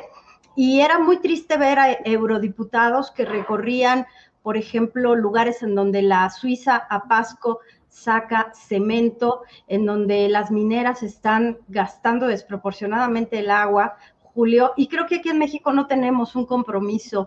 Parece que en materia de reformas, la reforma que tenga que ver con el medio ambiente, con el agua, con las emisiones, parece que eso no es importante en nuestro país, Julio. Eh, Claudia, y luego entramos ahí a un terreno de una discusión fundamental, economía frente a medio ambiente. Hay quienes dicen, es que si frenamos la inversión extranjera en materias tóxicas, ya no habrá el suficiente empleo, las comunidades se van a inconformar porque lo que les importa es el salario de lo inmediato y no la durabilidad del planeta a mediano o a largo plazo. ¿Cómo conciliar economía con medio ambiente en un país como el nuestro tan dominado, tan eh, con tanta presencia de empresas extranjeras en la industria extractiva, Claudia? Creo que en la medida en que se tuvieran reglas claras, Julio, respecto al medio ambiente, al manejo del agua, un ejemplo, eh, la industria inmobiliaria en nuestro país, esa que escarba metros y metros y metros para eh, construir estacionamientos, esa industria inmobiliaria no está regulada lo suficiente para el tratamiento de los mantos freáticos, para el tratamiento de los mantos acuíferos someros. No está, eh, en ningún momento se busca que la actividad de esas inmobiliarias no impacte al medio ambiente, por ejemplo, en las grandes ciudades. Es cierto, en el gobierno de la Ciudad de México, cómo están tratando de convivir, ya nos están autorizando esas eh, excavaciones profundas, Julio. Ya se está pidiendo, por ejemplo, en la Ciudad de México, en las zonas más céntricas, que no uses auto. ¿Quieres vivir en esa zona? Pues usa el transporte eh, urbano, usa Metrobús, usa metro, no vas a tener auto. Creo que va poco a poco cambiando, pero se necesitan de verdad decisiones que tienen que ser radicales. Y una crítica también respecto al medio ambiente, Julio, al trato que se les da, por ejemplo, en la ciudad de Puebla. Todos hemos visto durante los últimos seis meses que hay una planta de Bonafont que embotella agua, que está tomada por un grupo de, de la comunidad o por otros grupos que también se ha politizado. ¿Por qué no hay una decisión del gobierno, un llamado a poner orden en esa situación, pero también a decir cómo se está usando el agua de los volcanes, cómo se está usando en, las armadoras como en la Audi, como en Volkswagen, como en empresas metalúrgicas, Julio? Creo que entonces le estamos dando la vuelta como justo está pasando hoy en COP26, en donde no se cumplieron los compromisos de París ¿Qué tenemos que esperar, Julio? ¿Que se acabe el planeta y que no haya negocios? Las empresas mineras de Canadá no harían en su país lo que hacen aquí. Pero como me dijo un analista, parece que al gobierno de la cuarta transformación, pues no le va a alcanzar el tiempo para hacer la reforma al sector eléctrico, la reforma petrolera y también la reforma del medio ambiente, porque la crítica es que las bases sociales, que estuvieron junto con el gobierno del, presidente López Obrador y que lo apoyaron, ambientalistas, luego se volvieron sus funcionarios y luego pues salieron de sus filas. Parece, Julio, que no hay una decisión de tocar el tema del medio ambiente de una manera adecuada en nuestro país, porque políticamente se acaba el tiempo. Pero creo que al planeta también se le acaba el tiempo y las empresas, por ejemplo, BBVA, y perdón que mencione así el nombre, pero es un banco, Julio, que ha dicho, hacia 2050 ya no vamos a financiar empresas que no estén comprometidas con el medio ambiente. Mi pregunta es, entonces no se va a financiar, no se van a hacer negocios ni con Pemex, ni con CFE. Es ahí hacia donde vamos, hacia que la, las finanzas sean sustentables. Hoy Llorio, Gabriel Llorio, subsecretario de Hacienda allá en Escocia, está presentando cuál es el plan del gobierno para emitir bonos verdes muy bien, pero eso no es todo. Aquí creo que la crítica es, está bien sembrar árboles, está bien e-, emitir bonos verdes, pero hace falta una reglamentación, una ley, una reforma al marco legal que pase. El impacto del medio ambiente, Julio, no puede ser menos importante que una inversión o una distribución de dividendos como en el sector eléctrico, Julio, o una rectoría del Estado en el sector eléctrico tiene que ser tan importante el medio ambiente como esto. Sí, Claudia, además, eh, la verdad es que luego de mi incursión en eh, la defensa de la Sierra de San Miguelito en San Luis Potosí y de la visita que hice a la conferencia mañanera, llegaron un montón de reportes, de informes. No te imaginas de cuánta gente reporta cuántas cosas en todos lados y el signo distintivo es que no hay la capacidad del gobierno mexicano, del Estado mexicano, para enfrentar y solucionar los múltiples problemas que hay. Uno puede señalar, y lo hacemos directamente, a la actual secretaria del Medio Ambiente, a María, María Luisa Albores, al director de, de Conagua, al director de la Comisión Nacional de Áreas Naturales Protegidas, pero lo cierto es que es una crisis heredada y agudizada porque hoy mismo, este día y los días anteriores, y creo que lo que reste de este sexenio, no se va a poder hacer nada de fondo. Es una crisis generalizada y no hay política y no hay capacidad del gobierno, del Estado para enfrentar todo eso, Claudia. Yo así lo veo. Y entonces, Julio, ¿qué estamos esperando? Que las empresas tomen la iniciativa, que se autorregulen. No lo van a hacer porque Julio, se necesita una rectoría del Estado, se necesita una decisión de gobierno.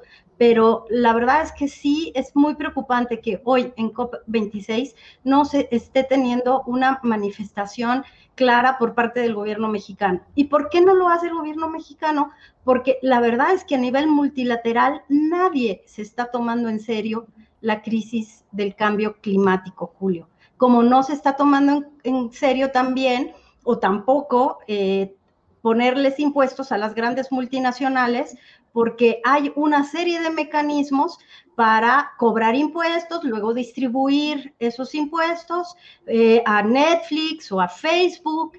Y al final los países como México saben que esa tributación no va a ser en serio. Entonces, creo que después de la pandemia, durante la pandemia y antes de la pandemia, no estamos tomando en serio lo que está sucediendo. Y creo que nos toca ahora sí como individuos plantearnos, voy a usar menos el auto, voy a tratar de ser más responsable, pero pues sin un ambiente, Julio, sin un marco legal, estamos de verdad es que condenados a enfrentar problemas más serios. Creo que es el, el problema más grave, más allá del económico. Claudia Villegas, como siempre, muchas gracias por tu voz, tu análisis, tu opinión sobre estos temas económicos, financieros, siempre con conciencia social. Gracias, Claudia Villegas, y espero que nos veamos el próximo lunes. Sin falta, nos vemos, Julio. Y una disculpa otra vez por los problemas técnicos. Por favor, por favor, Claudia. Gracias. gracias. Hasta luego. Gracias. Ha sido Claudia Villegas en los asuntos económicos, financieros. Eh, bueno, vamos a continuar con nuestro programa y déjeme decirle que este viernes recién pasado, Carlos Albert anunció su retiro de los medios de comunicación ya no participará más como comentarista o como analista. Una historia importante, impresionante de, Robert, de, Carlos Albert en las canchas y en los micrófonos y en las pantallas. Para hablar sobre este tema está con nosotros Roberto Gómez Junco, analista de fútbol, autor de El ilustre pigmeo, de Los crimencitos impunes y de México esdrújulo. Roberto, buenas tardes. Buenas tardes, Julio. Me da como siempre mucho gusto saludarte, platicar contigo. Igualmente, Roberto, muchas gracias. Roberto, pues ha dejado los micrófonos, deja los medios de comunicación Carlos Albert, que desde mi punto de vista ah, fue un gran futbolista, fue un gran luchador por los derechos de los futbolistas en activo, fue un gran comentarista y un gran ciudadano que supo que ha sabido, que ha sabido y que todavía lo hace denunciar, señalar.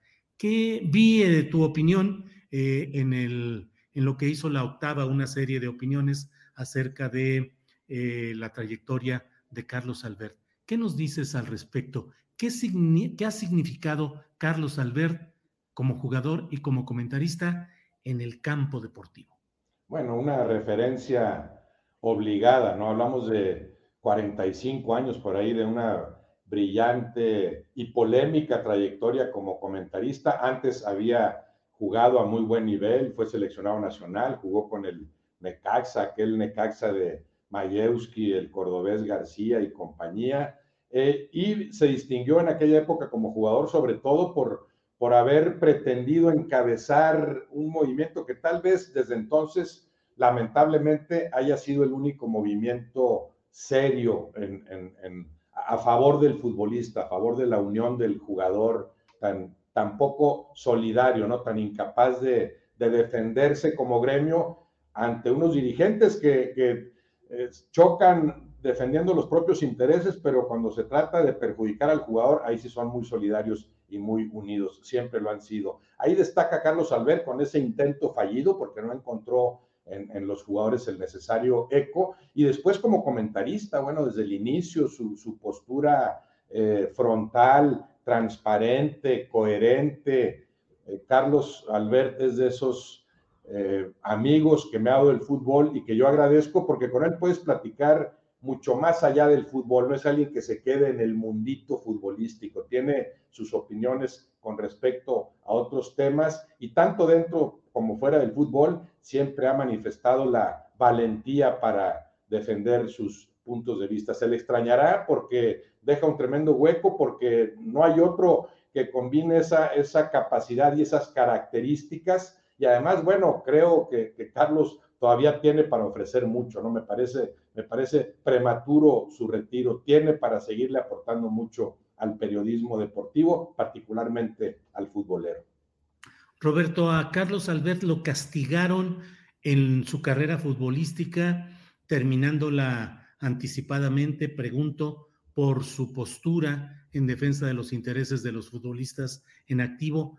Te pregunto esa parte. Y luego, como comentarista, como voz, también fue repelido, marginado, castigado por sus opiniones siempre tan directas? Sí, sí, como jugador sí pagó en su momento el precio de haber pretendido encabezar ese, ese movimiento. Eso lo llevó a un retiro eh, prematuro, como también veo este como, como comentarista, aunque tenga 45 años o más en los medios. Y sí, en distintos medios también eh, fue sujeto a la, a la censura, ¿no? Eh, afectaba ciertos intereses en un medio del fútbol, del comentario futbolero cada vez más contaminado en ese sentido. Como vez, como cada vez hay más lana de por medio, también hay, hay más intereses que proteger y ese precio sí lo pagó una y otra vez Carlos Albert porque su postura solía ser eh, indeclinable. Claro, tal vez con sus excesos, eh, muy dado a, a, los adjetivos, a los epítetos en contra de los, eh, los protagonistas del juego y los dueños del juego, que es otro de los méritos de Albert. Julio, en esta televisión deportiva moderna eh, que, no me gusta a mí en general en muchos sentidos, eh, Carlos Albert, eh, en lugar de pasársela descalificando al compañero en la mesa o pretendiendo insultarlo, sus adjetivos fuertes, sus palabras fuertes, siempre son, siempre han sido en contra de los dueños del juego, también de los protagonistas, de jugadores, pero sobre todo de los que mandan en el fútbol, de esa lamentable oligarquía que, sigue sufriendo el fútbol mexicano, como la sufrimos, tú lo sabes muy bien, en ámbitos más importantes. Roberto Gómez Junco, em, toda esa lucha contra los poderes que han controlado el funcionamiento profesional del deporte más popular de México, como es el fútbol, Em, no ha sido tocada por ningún gobierno, o sea, no se ha intentado alguna fórmula. ¿Qué se podría hacer? ¿Qué no se ha hecho para tratar de limitar ese poder de los dueños del juego que fueron constantemente denunciados por Carlos Alberto? Millions of people have lost weight with personalized plans from Noom, like Evan, who can't stand salads and still lost 50 pounds. Salads, generally, for most people, are the easy button, right? For me, that wasn't an option. I never really was a salad guy. That's just not who I am. But Noom worked for me. Get your personalized plan today at Noom.com. Real Noom user compensated to provide their story. In four weeks, the typical Noom user can expect to lose one to two pounds per week. Individual results may vary. Hey, I'm Ryan Reynolds. Recently, I asked Mint Mobile's legal team if big wireless companies are allowed to raise prices due to inflation. They said yes. And then when I asked if raising prices technically violates those onerous two year contracts, they said, What the f are you talking about, you insane Hollywood ass? So to recap, we're cutting the price of Mint Unlimited from $30 a month to just $15 a month. Give it a try at mintmobile.com slash switch. $45 up front for three months plus taxes and fees. Promo for new customers for limited time. Unlimited more than 40 gigabytes per month. Slows. Full terms at mintmobile.com. Creo que se está dando solo, Julio. O sea, cada vez eh, el asunto tiene que ser más transparente. Ya no se hacen eh, tantas cosas ni se toman tantas decisiones en la Eh, franca clandestinidad como antes sucedía. Ahora el fútbol, por ser también más negocio con la globalización y todo lo que implica por los alcances que tiene, se ha convertido en un asunto más visible. Eso va obligando a que, a, que los mecanismos también se vayan limpiando, aunque haya mucho por hacer en ese sentido. Bueno, no hay más que eh, permitir que lleguen arriba los realmente mejor preparados. Esto lo puedes trasladar a la política también. El día que en México realmente lleguen a los puestos más altos los, hombres, las mujeres de mayor capacidad, de mayor preparación, pues todo irá solucionándose. El fútbol mexicano no ha estado exento de, esa improvisación lamentable que, sufrimos en él y en otros ámbitos, ¿no? Ahora, e, e, e, estos mecanismos solos han ido actuando, si es cada vez más transparente la cosa, antes el pastel era de uno, era Televisa, la gran empresa que dominaba el fútbol a placer. Ahora ya son Televisa, TV Azteca, Grupo Orlegui, cuatro o cinco grupos, eh, es, esa oligarquía, ya no es uno solo el que manda. Y bueno, ahí ya hay algún beneficio, ya no estás sujeto a lo que una sola cabeza decida, ya son varios que siguen cometiendo principalmente el error de verlo todo en función del beneficio económico del corto plazo, sin entenderle mucho al beneficio futbolístico de mediano y largo plazo, que termina también redundando en, lo económico, solamente que habría que, sembrarle, ¿no? Entonces, por eso Carlos Albert, con su lucha frontal, transparente, siempre tuvo materia de, la cual opinar, ¿no? Y, y, y, seguirá existiendo un buen rato, ¿no? No veo en el corto plazo una solución en ese sentido, un manejo cabalmente transparente de las cosas del fútbol mexicano. Roberto Gómez Junco, alguna vez tuvimos la oportunidad de platicar en Radio Centro, eh, Carlos Alberto y yo, y fue una plática sensacional, no solo de fútbol, sino de política, de sociedad, de todo.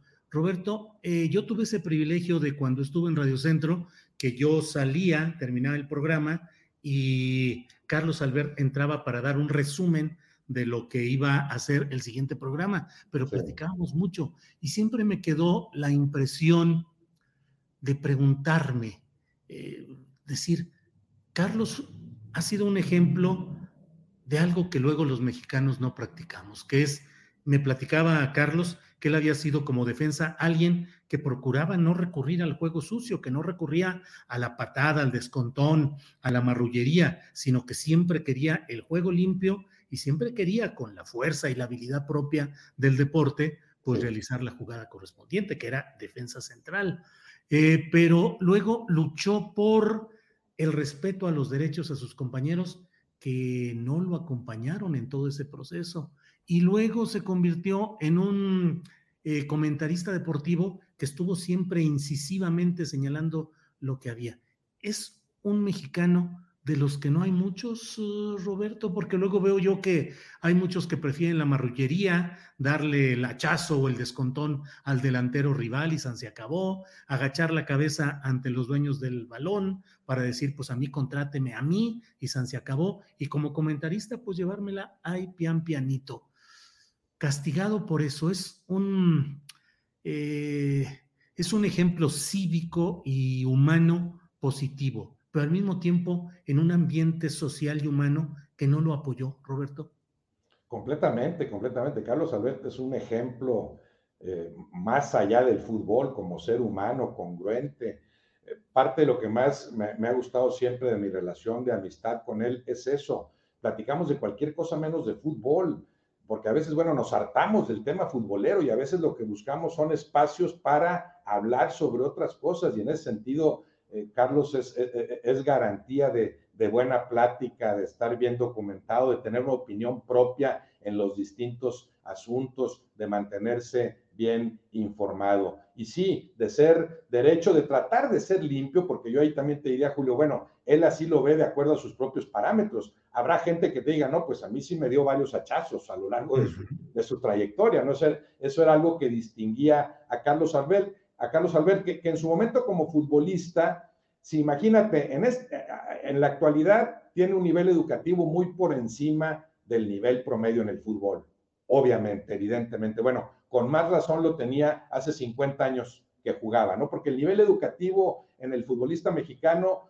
muy despacito ha avanzado, sigue habiendo un rezago ahí tremendo, ¿no? El grado de escolaridad, el grado de preparación del futbolista, el tener conciencia de lo que eres más allá del fútbol, pero incluso dentro del mismo fútbol, cuál es tu responsabilidad, cuál es el rol que desempeñas y cómo debes desempeñarlo dentro y fuera de la cancha. Bueno, si en este momento sería un avanzado en ese sentido, Carlos Albert, dentro del medio futbolístico, lo fue mucho más en su época de jugador. En parte por eso no encontró eco, no, no, no podían entenderle porque los alcances intelectuales de sus compañeros en general, pues estaban muy, muy reducidos, ¿no? Y esto después Carlos supo trasladarlo al ámbito del, comentario. Sí entiendo lo que dices que te decía, ¿no? Tratando de ser limpio, de ser derecho, y sí creo que lo era, pero mucha gente, claro que se quejará de que, no, pues conmigo no seas tan limpio y mejor ni, mejor ni, me menciones, ¿no? Porque él no tenía eh, era sin, sin, sin cortapisa alguna hablar de lo que piensa y aventarse a decirlo,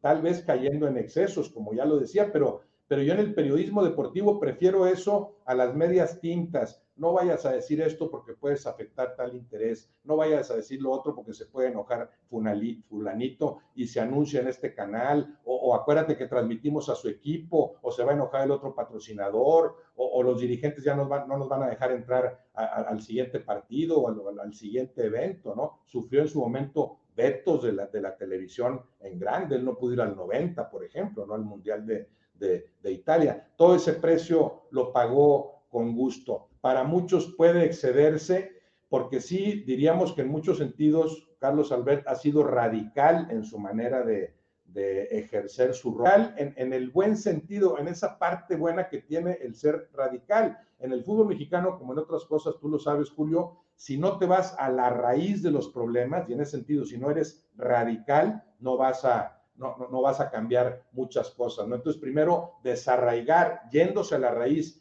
yendo, eh, siendo francamente radical, lo que hay que limpiar, lo que hay que quitar. Esa ha sido la pretensión de siempre de Carlos Albert, que, me imagino que consigo mismo pues tendrá esa, esa satisfacción plena, ¿no? De, una carrera tan larga, tan brillante, eh, ejemplar, y en la que nunca renunció a principios fundamentales.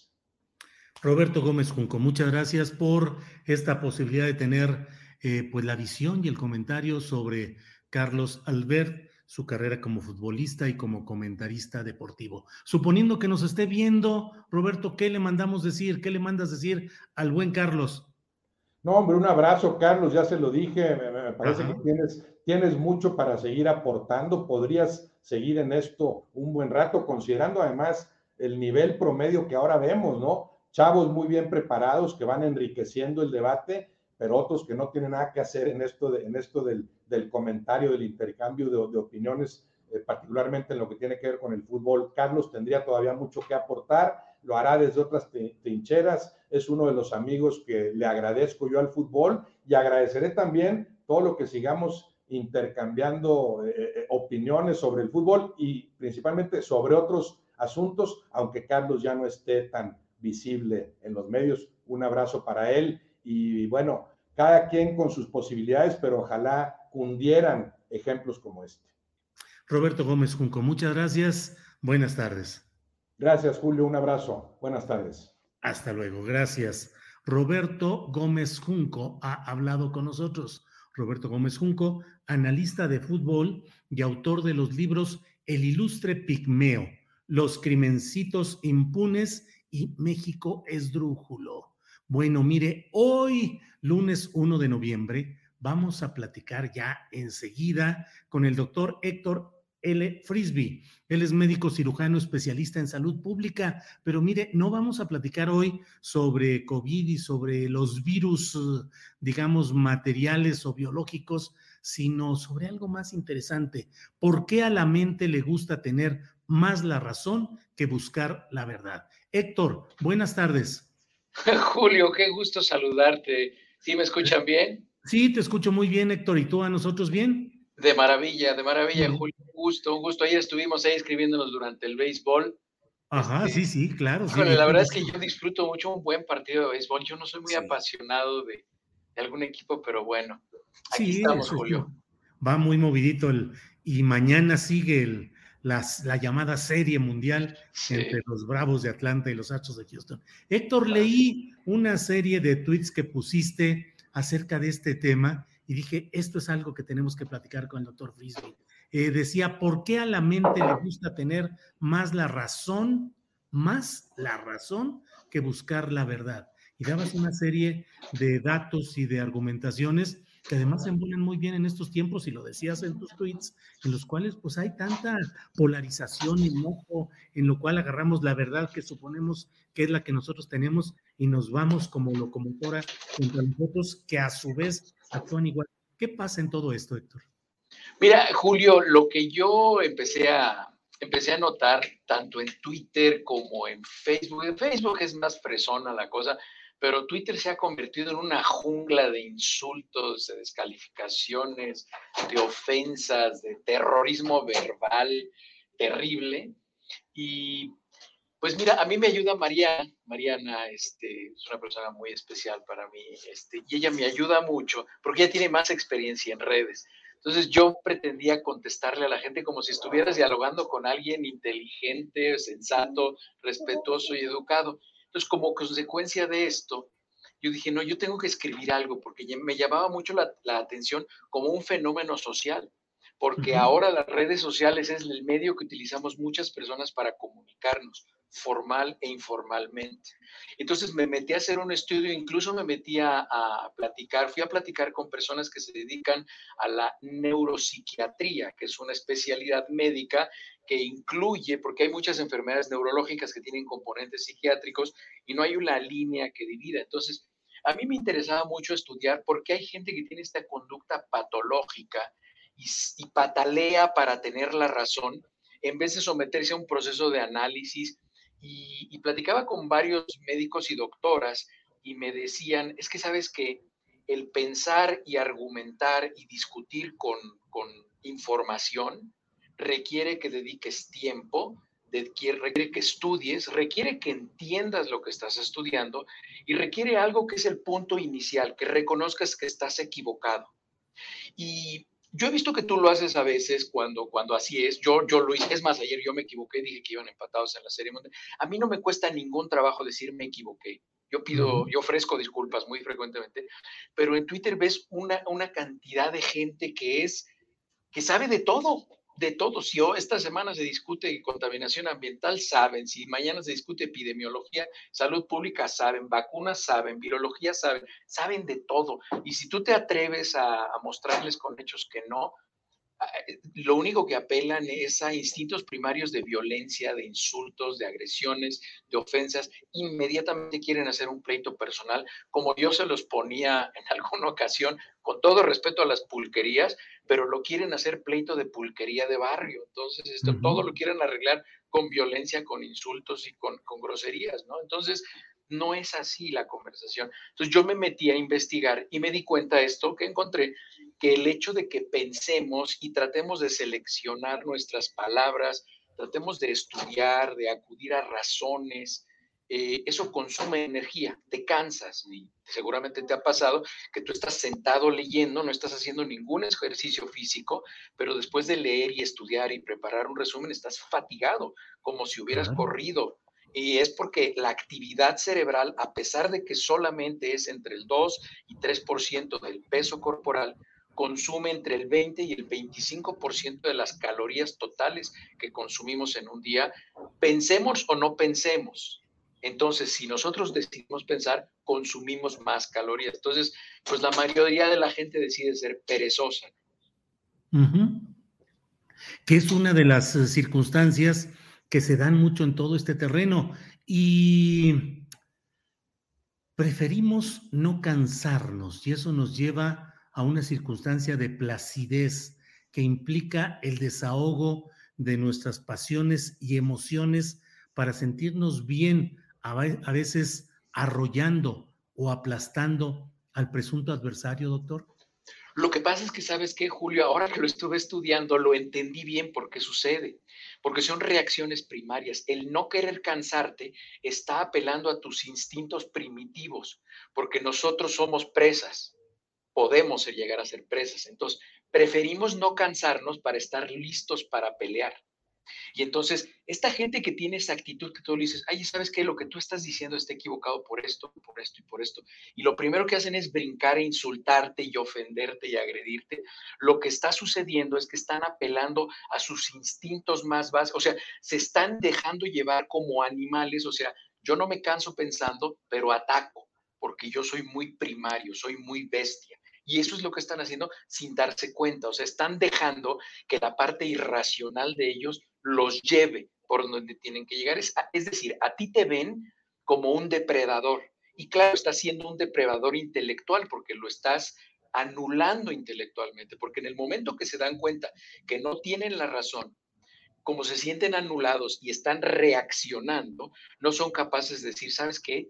Tienes razón, estoy equivocado, ¿me puedes dar un poco de bibliografía para que lea y después lo platicamos? No, no, lo que lo, están viendo como una pelea fundamental y básica de supervivencia y es una supervivencia para vencer teniendo la razón. Y si no tengo la razón con, contra ti, con, con argumentaciones bien estructuradas, te anulo como sea ya sea porque te fuiste a vivir a Estados Unidos o porque X o Y razón o por tu género, ¿no? Que es algo que le sucede muy frecuentemente a las mujeres. Por ejemplo, hay muchos hombres que se sienten agredidos porque hay mujeres que son brillantes, mucho más que nosotros. Y el hecho de que vean a una mujer que es más brillante, más exitosa, no solamente económicamente, sino intelectualmente, socialmente, inmediatamente la quieren anular y descalificar porque, porque es un instinto primario, o sea, es, es, es acudir a la bestia que todos traemos dentro y no querer domarla.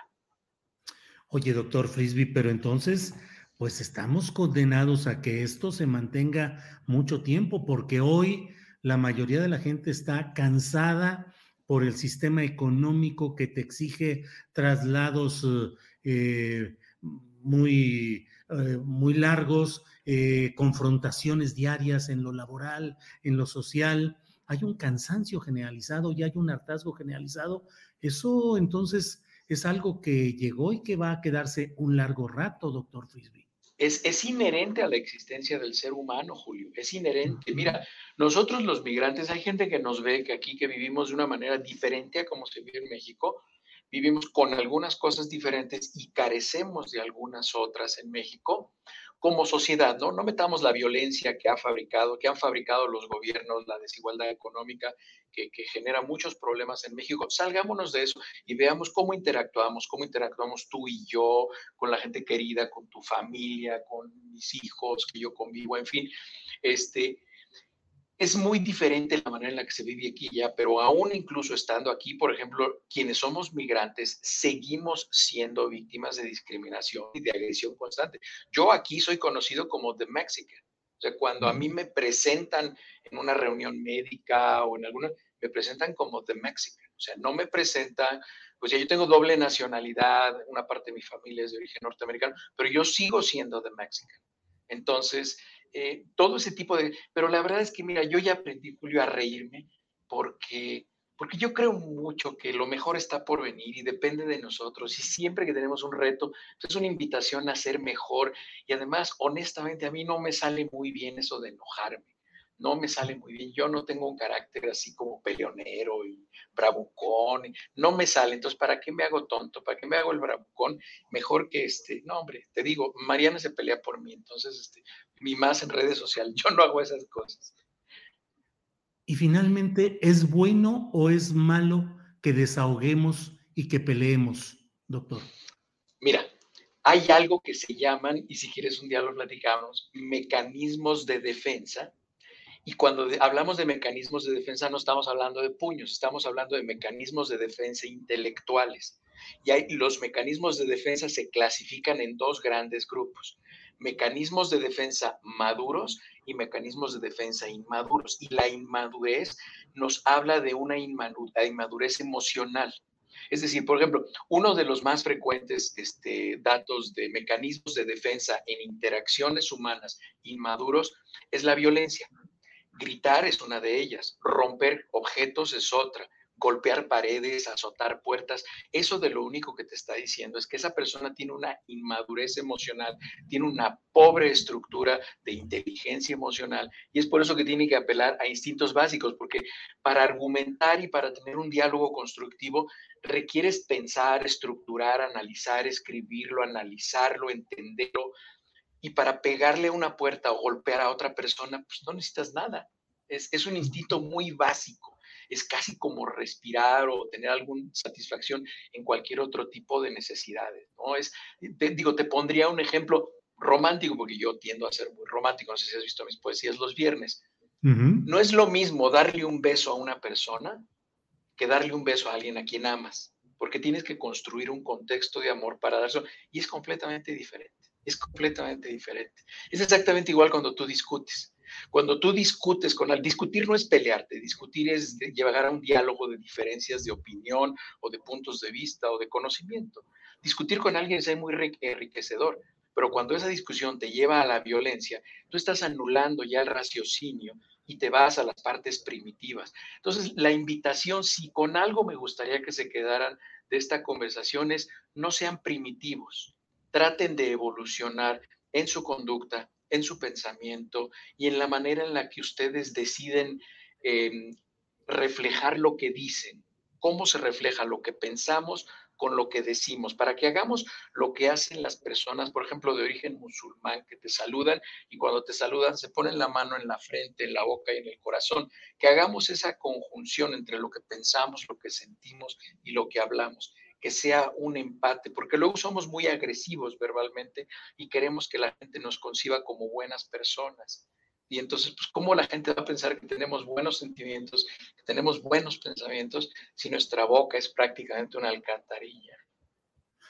Híjole, doctor Frisby, pues eh, muchas gracias. No quiero ni asomarme ahorita al chat a ver cómo por este tipo de comentarios, pero lo leí con mucho cuidado y dije, de eso tenemos que hablar porque es muy importante, es necesario y bueno, pues seguiremos ahí eh, a ver cómo, cómo continúan las cosas en el tuve campo. Que tuve que hacer una investigación, ahí te lo dirán los tuiteros que me siguen, no sé si tú lo hayas leído, pero yo les prometí, les dije, les voy a subir un tuit, porque a la mente le gusta más tener la razón que saber la verdad. Me tardé 26 días en escribirlo porque estuve leyendo mucho. Tú sabes cuando, ¿no? Incluso ahí por ahí creo que a alguien le preguntaron, no sé si Winston Churchill, que le dijeron, nos da una, una conferencia y dijo, ¿qué quieren? Cinco minutos, denme dos semanas. ¿Quieren una hora? Ahorita se las doy. Claro, claro, así es, así es, Héctor. Así nos sucede.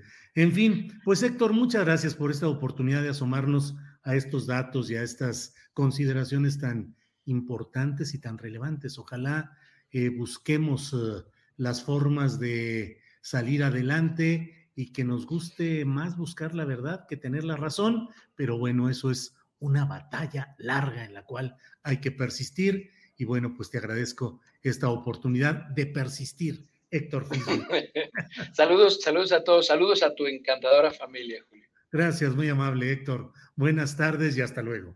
Adiós. Hasta luego. Hasta luego. Bueno, pues eh, de verdad a mí me pareció y me parece muy interesante lo que nos ha dado a conocer. 26 días estuvo leyendo y viendo todo este tipo de asuntos. Así es que, pues así suceden las cosas en esta, en esta, en este ambiente en el cual, eh, pues, ¿qué es lo que más nos gusta? ¿Tener la razón o tener o buscar la verdad? Bueno, vamos a avanzar en nuestro programa. Mire, voy a hablar con Laura Quintero, ella es integrante de la Asamblea de Trabajadoras y Trabajadores de Medios contra la Precarización Laboral. Tenemos que hablar, se llama, eh, la Asamblea así se llama, tenemos que hablar. Laura Quintero, buenas tardes. Hola Julio, buenas tardes, qué gusto poder estar en, en tu programa esta tarde. Al contrario, me da mucho gusto pues, poder hablar contigo y además el tema que es muy importante, muy relevante. ¿De qué se trata? ¿Qué es lo que están proponiendo, Laura?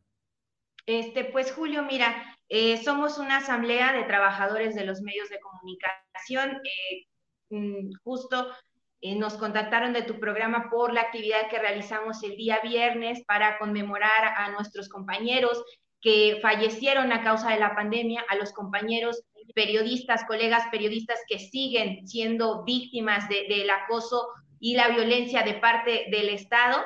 Entonces, esta asamblea, Julio, se conformó en 2019 y lo que el objetivo principal era buscar un espacio de convergencia para defender los derechos laborales de los y las trabajadoras de los medios de comunicación. Eh, justo en el marco de esta actividad decidimos avanzar un poco más, entregamos un documento a la Secretaría del Trabajo y Previsión Social con copia para el presidente y también para el Congreso, para que eh, la ley no solo sea pues un papel que no se cumple en la práctica, ¿no? Hasta antes de la reforma de outsourcing, 22 mil trabajadores de los medios de comunicación no contaban con ningún esquema de seguridad social. Lo que vimos en la pandemia, por lo menos al cierre del 23 de julio de este año, 126 colegas fallecieron, la mayoría de ellos sin tener los equipos de protección y la seguridad médica necesaria para enfrentar el COVID-19. Incluso lo que vimos es que, eh, pues, las muestras de solidaridad del gremio, ¿no? Para afrontar tanto el funeral como los gastos que implicaba tener esa enfermedad. Y pues desgraciadamente, a pesar de que la Ley Federal del Trabajo establece una serie de elementos que se tienen que cumplir y que tendrían que garantizar la seguridad de los trabajadores en el gremio de los trabajadores de medios de comunicación no se cumplen. Entonces, pues estas son las exigencias que estamos poniendo sobre la mesa. Estamos haciendo un llamado a los colegas, eh, pues, a sumarse a esta asamblea cuyo objetivo es conformar un sindicato de gremio y avanzar en la defensa de los derechos de los trabajadores, porque lo que todos sabemos eh, en, el gremio, Julio, que son secretos a voces, que hay grandes medios de comunicación que a pesar de tener un año y medio de la pandemia, siguen trabajando con, más bien que los colegas siguen trabajando con recortes salariales de entre 20 y 30%, con jornadas más extenuantes porque se realizaron despidos y uno tiene que asumir la carga de los compañeros que ya no están y este, pues son situaciones que nosotros sabemos que están ahí, están las denuncias en redes sociales de compañeros del financiero, del universal, que desgraciadamente no existe una herramienta legal que permita dar, que que permita justo hacer que estas demandas puedan ser escuchadas y ser un contrapeso contra las arbitrariedades que están cometiendo pues las empresas de los medios de comunicación. Laura, una realidad histórica, o sea, de manera muy generalizada, ha habido siempre bajos salarios y el escamoteo de prestaciones para los trabajadores de los medios de comunicación a veces con un cinismo de dueños de los medios de comunicación, de decir, pues aunque le pagues poco, págale poquito al trabajador, que al cabo él habrá de buscar la manera de compensar su propio ingreso. Y yo siempre digo cuando hay los señalamientos contra los trabajadores de los medios de comunicación, de corruptos, prensa vendida y mil cosas más, digo, bueno, lo que no se tiene con claridad es que, pues, eh, la corrupción de cuello blanco está en las alturas, donde muchos de esos eh, medios de comunicación tienen altas ganancias con empresarios ricos, absolutamente eh, enriquecidos, y sin embargo pagando miserias y escamoteando la prestación a los trabajadores. ¿Qué tanto ha avanzado la conciencia en el gremio que hay que luchar por este tipo de demandas o de correcciones, Laura? Yo creo que hay un avance importante, Julio, o sea, lo que desde la Asamblea hemos visto, porque además en el marco de la pandemia hubo movilizaciones de compañeros y colegas en el interior de la República, que además ese es un tema bien importante. Cuando uno piensa que las condiciones de quienes trabajamos aquí en la Ciudad de México son malas, en realidad eh, el deterioro que se vive en los estados es todavía mayor. Entonces, justo con esta actividad nos permitió contactar a compañeros de este, redes de diferentes estados como Quintana Roo, como Puebla, como Morelos, como Baja California, que en realidad la, la, necesidad de organización está ahí, ¿no? Todos estamos conscientes. Y como bien lo señalabas, esta, este, esta precarización ha sido histórica. Sin embargo, sí vimos una agudización bastante importante con la creación de multiplataformas de los distintos medios. Eh, justo antes, bueno, más bien en 2019, justo cuando se conforma la, asamblea, para tener eh, el pulso preciso de cuál era la situación que estaban viviendo los compañeros del gremio, se hizo una encuesta y ahí justo nos, nos señalan que cerca del 80% de los trabajadores aunque fueron contratados para hacer una sola tarea, el hecho de que los medios de comunicación tengan distintas plataformas, pues terminan haciendo dos o más tareas para las que extra, para las que fueron contratados. Entonces, esta es una situación a nivel nacional. Vemos que existe la necesidad y, y, la voluntad de muchos compañeros para avanzar en esta propuesta organizativa. Nos falta mucho, pues, camino por recorrer, eh, el objetivo, como bien te comentaba, es conformar este sindicato, pero eh, pues estamos trabajando con los compañeros tanto de aquí de la Ciudad de México como la intención es con los compañeros de otros estados para avanzar en la conformación de esta herramienta.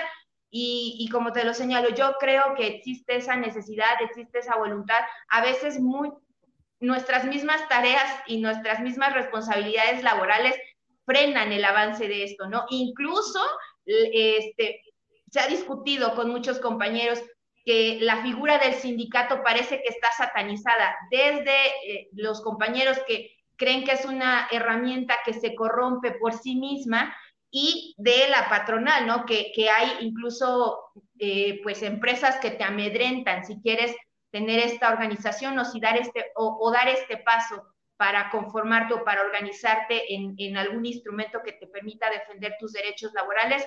Sin embargo, nosotros, quienes conformamos esta asamblea, trabajamos en distintos medios, este, tenemos afortunadamente compañeros ya de varios estados que se están aglutinando en esta asamblea y pues estamos optimistas de que podamos avanzar en, la defensa de nuestros derechos laborales. Laura Quintero, pues muchas gracias por darnos a conocer este esfuerzo de organización de trabajadores de los medios de comunicación. Estamos, eh, pues iremos viendo qué sucede, qué responde la Secretaría del Trabajo y Previsión Social, qué reacción hay de los dueños o las empresas de de los medios de comunicación y bueno, pues habrá oportunidad de seguir platicando más adelante a reserva de lo que desees agregar, Laura. No, pues darte las gracias por este espacio, por difundir esta eh, pues iniciativa que estamos teniendo y esperamos que podamos eh, pues contar con este espacio para justo darle seguimiento, como señalas, a las demandas que ya estamos presentando de manera formal ante la Secretaría del Trabajo. Pues Laura Quintero, muchas gracias y seguiremos en contacto. Gracias y buenas tardes. Buenas tardes, Julio. Hasta luego. Hasta luego, gracias. Bien, pues mire, hoy es 1 de noviembre, pero ayer dominguito en la Ciudad de México hubo un desfile de Día de Muertos que lleno de colorido entre eh, de vivacidad, válgase eh, el, contraste, mm, en, en, el curso, en, en las calles donde iba caminando este desfile, pero entre la gente mucho movimiento, mucha alegría, el retorno pues a la convivencia social con todo y lo que queda todavía de residuos o todavía la persistencia de peligros de la pandemia, pero bueno, se volvió a las calles en la Ciudad de México. Nuestra compañera eh, Alex Fernanda hizo eh, pues un... Alex ya está por aquí. Alex, buenas tardes. Hola, buenas tardes, Julio. Y buenas tardes a la audiencia. ¿Cómo te fue ayer? Pues la verdad muy bien, pero había eh, muchísima gente, demasiada. Hubo mucha participación. Vimos los videos que, que pusiste en, en las redes sociales de nuestro programa con mucho éxito, con decenas de miles de vistas, este video en el cual muestras parte de lo que ahí sucedió. ¿Qué nos dices? ¿Qué pasó? ¿Qué es lo que viste? Alex, por favor. Bueno, pues empezó en el Zócalo Capitalino. La verdad es que yo llegué desde las nueve y media y ya estaba bastante, pues ya estaba bastante lleno. De hecho, las, se, se pusieron en tres puntos diferentes, pero todos iban a juntar en Paseo de la Reforma. Entonces, pues yo caminé para allá y la verdad es que ya había mucha, mucha gente desde muy temprano las personas ya se habían puesto eh, atrás las vallas para poder disfrutar del desfile. Pues iban muchísimas familias, iban, habían muchas personas este, extranjeras que vinieron también a disfrutar de, este desfile de Día de Muertos. ¿Qué fue lo que más te llamó la atención? ¿Alguna eh, comparsa, algún grupo, alguna figura, algún detalle? ¿Qué fue lo que más te llamó la atención, Alex? Pues la verdad, todo, todo porque podrían ser las caravanas que, que demuestran lo que, los trabajos que hay en la Ciudad de México. Por ejemplo, eh, habían los carritos con la señora de los tamales, las personas que trabajan en el gas, eh, los taqueros. Eh, entonces, o sea, fue muy bonito. Pero más allá también del desfile, yo creo que algo muy importante fue la reactivación de la economía de la Ciudad de México porque bueno, este, pues habían muchísimas personas vendiendo agua, disfraces, maquillaje, Entonces también creo que eso es muy importante para la, para la economía de las personas en México, porque pues como había demasiada gente, todo, todo estaba abarrotado, desde el puesto de periódicos, las personas que toman fotos, todos tenían el trabajo súper activo. Eh, ¿A qué hora terminó? Se llevó varias horas esto. Pues de hecho tenía una aproximación de cinco horas, pero este duró tres, tres horas aproximadamente. Fueron 8.7 kilómetros que hubo en el recorrido. Entonces, pues no duró tanto como, como habían previsto. Pues interesante todo lo que viste, mucho colorido, mucha participación de la gente. Nos dicen algunos eh, eh, comentaristas en el chat que también el hecho es que mucha gente sin mascarilla y sin mucha protección sanitaria. ¿Así es, Alex? Sí, la verdad es que sí. Eh, muchas personas sí tenían eh, las mascarillas y trataban de, pues, no aglomerarse, pero realmente llegó un punto en donde había demasiados espectadores que ya era, ya era imposible estar como separados. Pero sí, es verdad, ya después del desfile eh, caminé por las calles para poder ver cómo, cómo estaban las personas, cómo estaba el ánimo. Y pues sí, había muchas personas sin mascarilla. También, la verdad es que vi principalmente niños sin sus mascarillas. Bueno, pues uh, Alex Fernanda, muchas gracias por la asistencia, por el reporte, por las fotos, por los videos. No le digan a nadie, pero nuestra compañera Alex Fernanda, Fernanda nos ayuda con el manejo de las redes sociales, con los segmentos, con el manejo de todo lo que usted ve por ahí, pero ella va a ser una buena reportera y está saliendo a cubrir alguna información como esta. Así es que le damos la bienvenida a Alex Fernanda a este tipo de reportes que seguramente seguirá haciendo sobre otro tipo de actividades que se vengan. Bienvenida y gracias, Alex. Muchísimas gracias a usted, señor Julio, por la oportunidad. Al contrario, Alex, que estés muy bien y gracias. trabajando. Gracias, Alex. Hasta, luego. Hasta luego. Bueno, eh, pues ha sido el debut de Alex Fernanda aquí en la pantalla de Astillero Informa con su primer reporte concreto sobre este tema del desfile del Día de Muertos en la Ciudad de México.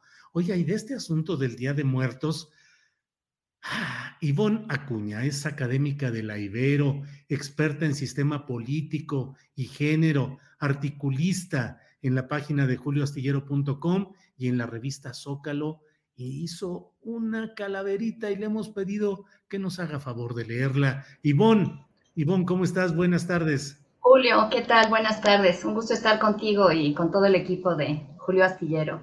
Gracias, pues ahora andas entrándole al tema de las calaveritas, a la rima y al, al señalamiento, a la narrativa de este tipo. ¿Qué escribiste, Ivonne, en esta ocasión? Sí, ¿qué te parece? Pues mira, primero este, me, me, propuse escribir algo sobre Día de Muertos y empecé a pensar y llegué a la conclusión este, a la que llegamos a veces quienes escribimos que qué más iba yo a argumentar y que todo estaba dicho. Y entonces este, me puse, o, también este, siguiendo alguna de las tendencias que tengo, que es escribir cosas trágicas, o sobre asuntos trágicos, algunos han salido ahora con Jacaranda, por ejemplo, esto de los desaparecidos, o sea, ¿a quién se le va a poner un altar de muertos si, si no tenemos eh, la certeza, no sabemos dónde está la persona, ¿no? Y entonces pensé, bueno, y si intento hacer una, una calavera, una calavera literaria, una calaverita literaria, y empecé pues a escribir y mira que salió. A ver, a ver, Ivonne, por favor, adelante. Bueno, voy a leerla. Esperemos que este, sirvan muy bien mis clases de lectura en voz alta de la primaria. Eh, la calaverita se titula Producciones con lo que hay. La muerte salió de casa, va por todo un equipo. No importa si tienen panza o del susto les da hipo.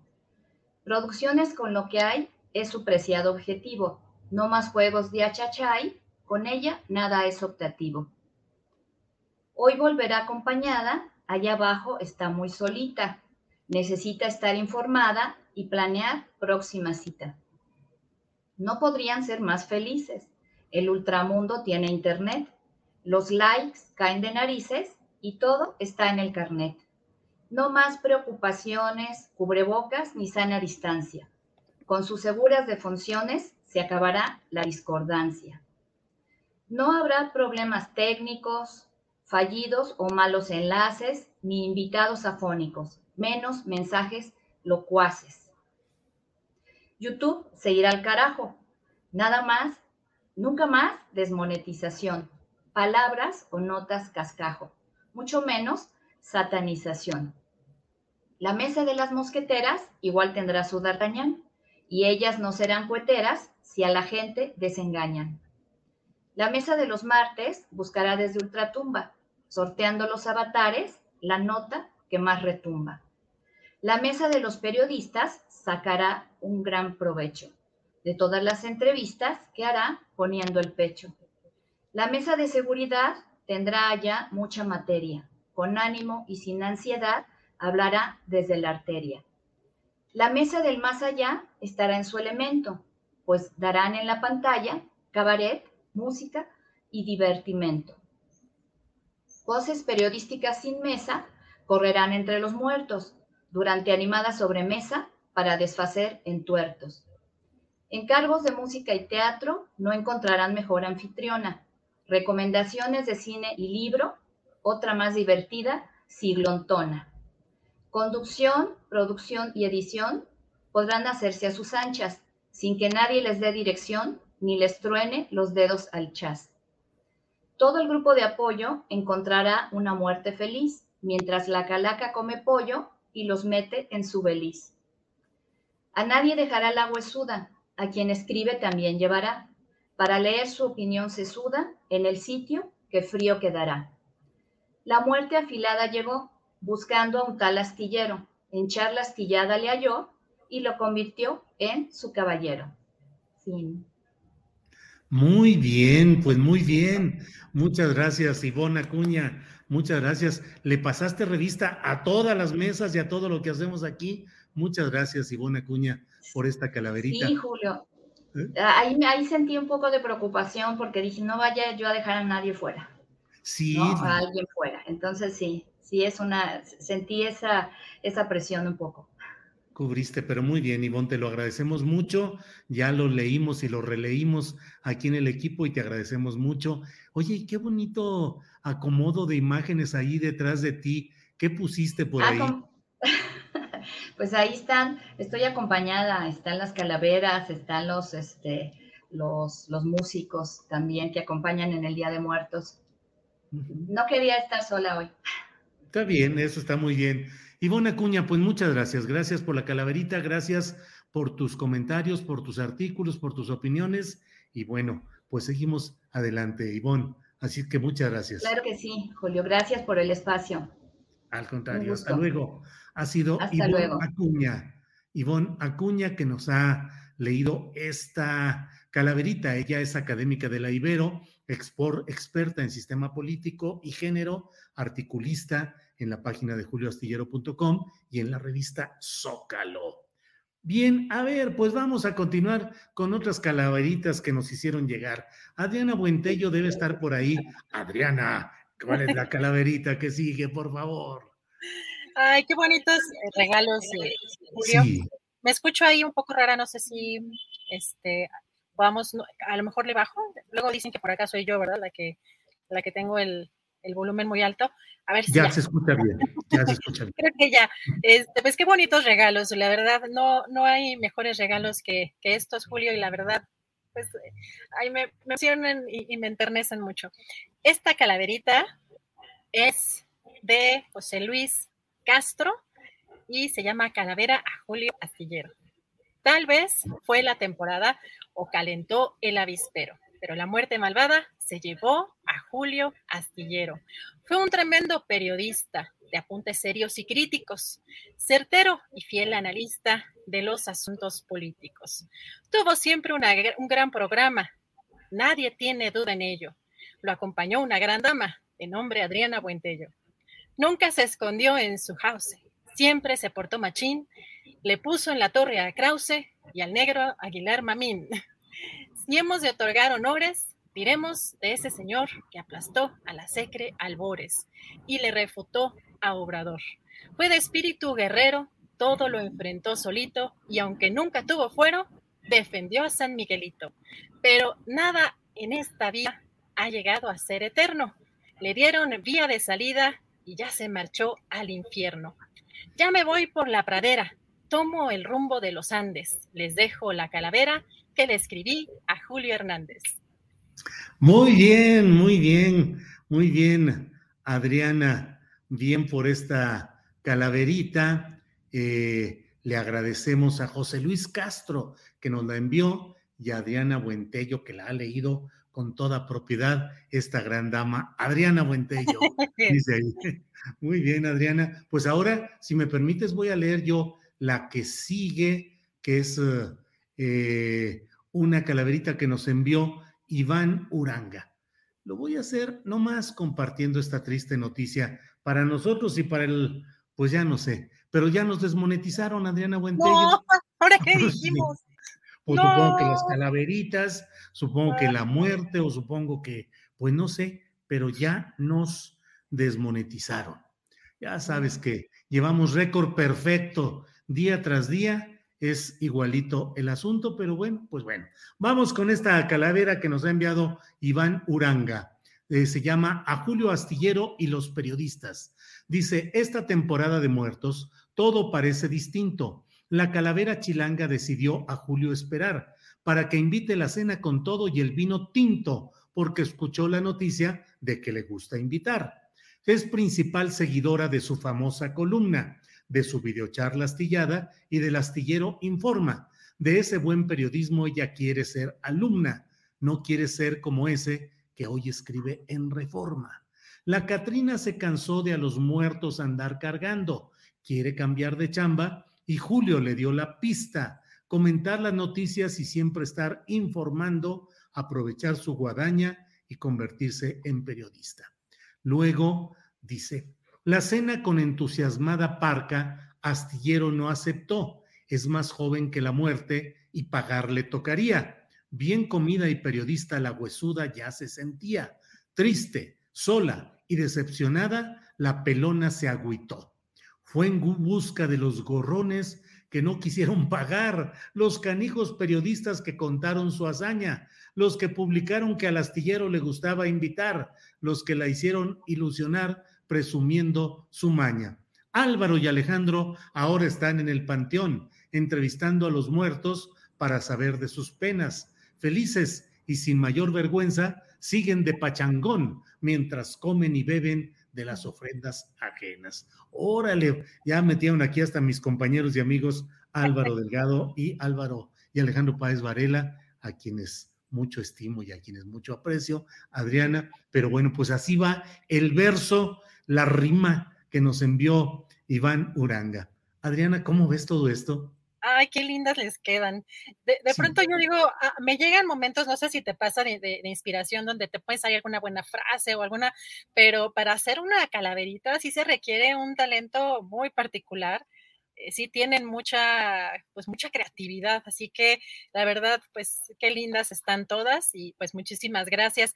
Julio, no sé si eh, te parece, vamos a, dar un poco de información eh, para terminar el programa, gracias a quienes nos siguen acompañando todavía, pues ha, sido un día algo movido, a pesar de pues de ser un, un, día feriado y de que no hubo mañanera, que por la mañanera la verdad es que informativamente pues además de poner la agenda, pues brinda muchísima eh, información. Eh, comentarles eh, que en primer lugar, bueno, el presidente hoy López, el presidente López Obrador puso en su cuenta de Twitter, pues un mensaje precisamente con motivo de estas fechas.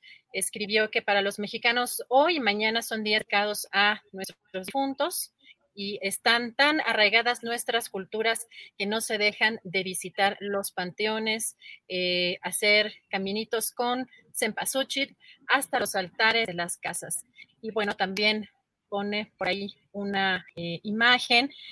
Eh, fíjate, Julio, que bueno, hoy también tenemos un tema importante en el caso, bueno, fue este fin de semana, y en el marco de la toma de protesta de precisamente de Rubén Rocha Moya como gobernador de Sinaloa, Julio, el líder de Morena en el Senado, Ricardo Monreal, eh, dio unas declaraciones interesantes. Aseguró que le ganará a la jefa de gobierno Claudia Sheinbaum y también al secretario de Relaciones Exteriores eh, Marcelo Ebrard tema de la candidatura al 2024. Eso es interesante, Julio. Las declaraciones del de, eh, senador Monreal dice, creo que hasta ahora con seriedad sin excluir a nadie, veo en el horizonte a Marcelo Ebrard, que ha hecho muy buen trabajo excelente trabajo, diría yo.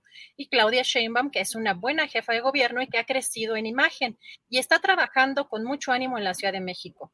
Así es que va a ser una contienda respetuosa en su momento, pero creo que les voy a ganar a los dos. Julio, no sé cómo ves estas declaraciones. Esta es una de las imágenes que difundió pues Pedro Aces, pero precisamente en ese, en esa, en, el marco de esa toma de em, de Rubén. Pues Ricardo Monreal va rezagado en la batalla, eso es cierto, y pareciera no contar con la voluntad a su favor de parte pues de lo que durante el gobierno de López Portillo él mismo decía que no es que él fuera a designar al siguiente candidato presidencial, sino que él era el fiel de la balanza, es decir, quien hacía que la balanza se inclinara finalmente hacia un lado o hacia otro el fiel de la balanza sigue estando eh, en Palacio Nacional, antes en Los Pinos, ahora en Palacio Nacional.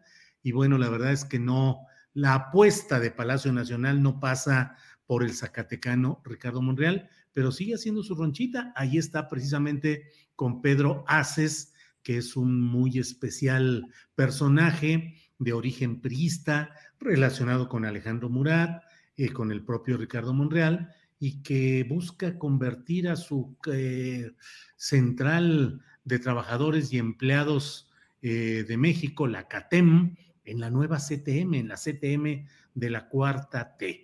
Eh, pues ah, Monreal tiene que seguir haciendo su luchita luego de que Marcelo anda en fotos internacionales en estas reuniones en Roma y luego de que la jefa de gobierno anda viajando de toma de posesión en toma de posesión en un activismo muy claro de Claudia Sheinbaum, pues Ricardo Monreal no se quiere quedar atrás y lanza este rollo, pues que es discurso y es eh, retórica finalmente, Adriana.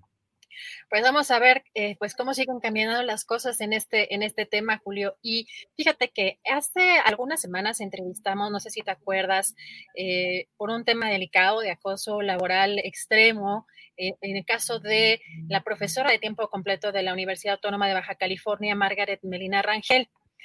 ella denunció en este espacio un acoso sistemático eh, laboral muy grave en el que incluso ya eh, tendría pues muchas afectaciones a su salud y que además no comentó que no era la única persona que estaba en esta en esta situación. Aquí denunció el acoso que vivió precisamente en la Universidad Autónoma de Baja California. Particularmente señaló ah, por parte de la doctora Ana María Vázquez Espinosa, directora de la Facultad de Ingeniería y Negocios, eh, Guadalupe Victoria, y el subdirector eh, doctor Gilberto Manuel eh, Galdino Aldana. Eh, ella señaló puntualmente también el tipo de afectaciones a su salud y, hoy nos, nos denunció Julio que no la dejaron entrar a laborar y ya tenían sus cosas incluso fuera. puede poner Andrés, vamos a, vamos a ver este video que nos compartió del momento en el que ella quería ingresar y también la explicación que nos manda. Quieres revisar su caja de los artículos personales, aquí está la lista para confirmar. Ok, pues lo que yo quiero es pasar a mi oficina y sacar mis archivos de la computadora y poder revisar. Entonces es todo lo que gusto. Ok, ese proceso la verdad que yo no si quieres revisar los artículos, eso es lo único. Pues sí, pero yo no, yo no sé, yo no estoy segura hasta que yo no vea. claro, pero hasta que yo no sepa, hasta que yo no pueda pasar a mi oficina por mis cosas y mis archivos, yo no, yo no puedo estar segura ni firmar nada, entonces. Ah, ok, es que esto era nada más para eso. Ah, ok, bueno, gracias. Vale, vale. Desde las 7 de la mañana me encuentro afuera de mi centro de trabajo, al que no me dejan entrar. Hay dos inspectores de recursos humanos que no me permiten entrar. Dicen que es porque ya me trajeron una notificación el jueves. No obstante, eh, no fue entregada a mí ni a mi abogado y, la razón por la que no me encontraba en el centro de trabajo es porque estaba en urgencias y esa ida a urgencias desde jueves y viernes se le notificó a Recursos Humanos, Coordinación General y tengo los papeles. Entonces, eh, bueno, pues espero me puedan ayudar. Yo estoy aquí afuera, no, hasta el momento no me han dejado pasar al baño, espero que me dejen pasar aunque sea al baño. Pues, pues vaya, vaya cosas, Adriana. Ve nada más cómo es este tema de la pues de las represalias laborales y de la conducta de lo que está sucediendo ahí, Adriana Buentello. Julio, pues efectivamente, eh, lo que nos comentaba eh, la profesora es que habían persistido pues estas, eh, esta, esta violencia en contra de ella y de, y de otras personas. Y además también, incluso en un correo nos mencionó que la, la estaban espiando cuando, pues cuando estaba dándonos la entrevista. Eh, o sea, esto es parte de las represalias por haber dado a conocer este caso, por haber hecho pública la, eh, la situación, que además eh, la misma profesora nos dijo que pues nadie ha hecho o ha intervenido en su caso, que ni siquiera el maestro Emilio Julián Becerra Valenzuela, que es coordinador general de recursos humanos. Y también, por ejemplo, dice asimismo, la Comisión Mixta de Conciliación y Resolución no aceptó su queja. Pues dándole seguimiento, por supuesto, a la entrevista que nos dio, pero pues está eh, en la Universidad Autónoma de Baja California, Julio. Y pues esto es algo de la, de la información más relevante del día de hoy. Bueno, pues Adriana Buentello, vámonos con un día más desmonetizados. En este día 1 eh, de noviembre, eh, pues sigue, sigue nuestra racha de todo esto que está sucediendo. En fin, pues vamos a, a seguir adelante con lo que eh, sea nuestra programación para mañana y seguimos en contacto. Gracias a la audiencia, gracias al público, gracias a Tripulación Astillero y gracias Adriana Buentello. Gracias, Julio. Que no se les olvide, pues hoy que nos desmonetizaron, si nos pueden apoyar, tienen la posibilidad, con, lo vamos a agradecer eh, de corazón, eh, aunque sea si no, pues el like también nos ayuda mucho y pues buen provecho y nos vemos mañana. Para que te enteres del próximo noticiero, suscríbete y dale follow en Apple, Spotify, Amazon Music, Google o donde sea que escuches podcast. Te invitamos a visitar nuestra página julioastillero.com. Hi, I'm Daniel, founder of Pretty Litter. Cats and cat owners deserve better than any old-fashioned litter. That's why I teamed up with scientists and veterinarians to create Pretty Litter. Its innovative crystal formula has superior odor control and weighs up to 80% less than clay litter. Pretty Litter even monitors health by changing colors to help detect early signs of potential illness. It's the world's smartest kitty litter. Go to prettylitter.com and use code ACAST for 20% off your first order and a free cat toy. Terms and conditions apply. See site for details. When you make decisions for your company, you look for the no brainers. If you have a lot of mailing to do, stamps.com is the ultimate no brainer. Use the stamps.com mobile app to mail everything you need to keep your business running with up to 89% off USPS and UPS. Make the same no brainer decision as over 1 million other businesses with stamps.com. Use code PROGRAM for a special offer. That's stamps.com code PROGRAM. Para que te enteres del próximo noticiero, suscríbete y dale follow en Apple, Spotify, Amazon Music, Google o donde sea que escuches podcast. Te invitamos a visitar nuestra página julioastillero.com.